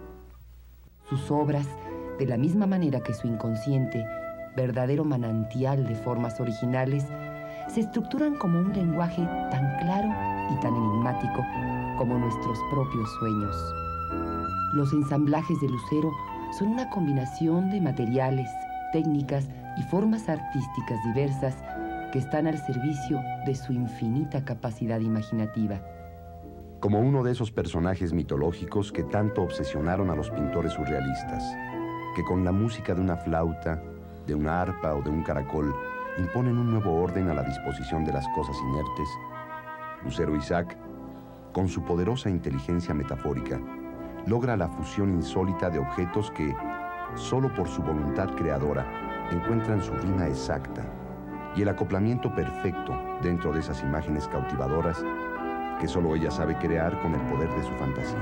Su talento transformador transmuta un objeto en otro mediante insospechadas combinaciones.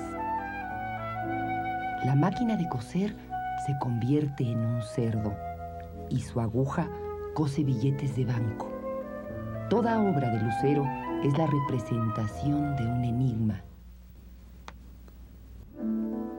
La capacidad creadora de Lucero opera siempre como una potencia transfiguradora de la realidad que inventa nuevas realidades que saben emitir señales que despiertan en nosotros antiguos sueños olvidados. El Premio Nobel de Literatura, Gabriel García Márquez, refiriéndose a la obra de Lucero Isaac, ha escrito, Lucero tiene la virtud de hacer hablar las cosas, sobre todo las cosas que se quieren tirar a la basura, porque ya no sirven para nada, y a las cuales Lucero les infunde nueva vida.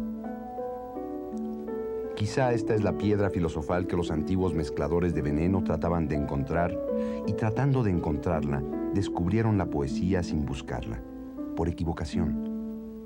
Así que no la busquen más. Lucero la tiene.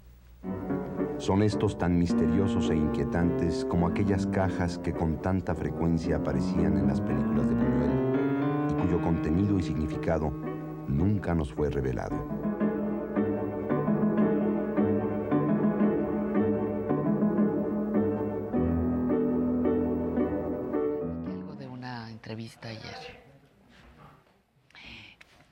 Qué belleza. Bueno, este es un ejemplo Qué de- belleza. del talento de nuestras mujeres para crear obra de arte. Y, y no hay nada de ella en este momento. No, mira, ella... vi- ¿Aquello fue cuándo? Mira, es- eso fue uy, en la época... Yo dirigí, como te conté una vez, yo dirigía las eh, galerías de los aeropuertos. Ajá. Y entonces hicimos una exposición a Lucero Isaac y le pedimos a García Márquez que nos escribiera el texto. Ay, Porque era una amistad muy profunda de, de los años 60, ¿no? Entonces, este, esa es la razón por la que se hizo esta exposición, que luego fue a Nueva York, la exposición, y luego fue también a San Francisco, donde ella tenía raíces por haber sido una bailarina de primer nivel de jazz y de, de danza moderna, ¿no? Sí, sí. Pero actualmente, pues no, estas cosas ya están vendidas en colecciones, ¿no? Te- Ya estos- forman parte de Ya colecciones. forman parte ya. de colecciones y, y parte lo de tener su encantador hijo, que es nuestro que, amigo. que habría, habría que, que ver qué qué sigue, porque, bueno, esos talentos no se mueren, esos talentos evolucionan, creo, o, o crecen, salvo que haya una enfermedad o la muerte o, o- o el cancelar ellas mismos su, su trayectoria, pero generalmente evoluciona. Pues mira, ya ella tiene 85 años, un Pues poquito no mayor que yo, un poquito mayor que yo, como cinco, ¿eh? Pero vive en Cuernavaca, vive muy tranquila, hace mucho tiempo, hace más de 30 años que vive en Cuernavaca, pero queda su obra en las películas. ¿me Sí, claro. Las claro. grandes películas de, de Ripstein, de su marido, ¿no? que son como 12 películas que ella se encargaba de la producción y de todo, Hay una película muy importante, la primera que ella realizó, se llama eh, En este puerto, ¿cómo se llama la, la de? En este pueblo no hay ladrones. En este pueblo no hay ladrones, con un texto de, de García Márquez. También. Y ahí salen todos. Sale Leonora Carrington, sabe Monsiváis, sabe Buñuel, todos los amigos del perro andaluz salen como actores, ¿no? Pues nos trajiste un material maravilloso. Espero algo igual o mejor para el domingo Ya entrante. lo verás. Bueno, Ya un saludo a ti y a todo tu auditorio. Muchísimas Pero acuérdense gracias. que tenemos que tener El- nuestro, nuestro- nuestro cubrebocas y la sana distancia. Muy bien, muchísimas gracias. Gracias a ustedes que nos vieron en Zumpango, Tijuana, Cuernavaca, Hermosillo, Dallas, Texas, en Chicago. Muchísimas gracias por estar con nosotros. Un cariñoso abrazo a nombre de todo nuestro equipo que hizo todo lo posible por acompañarle en esta revista dominical dedicada a las personas adultas mayores. Y nos vamos bailando el que siembra su maíz, que se coma su pinol. Vámonos. ¿Dónde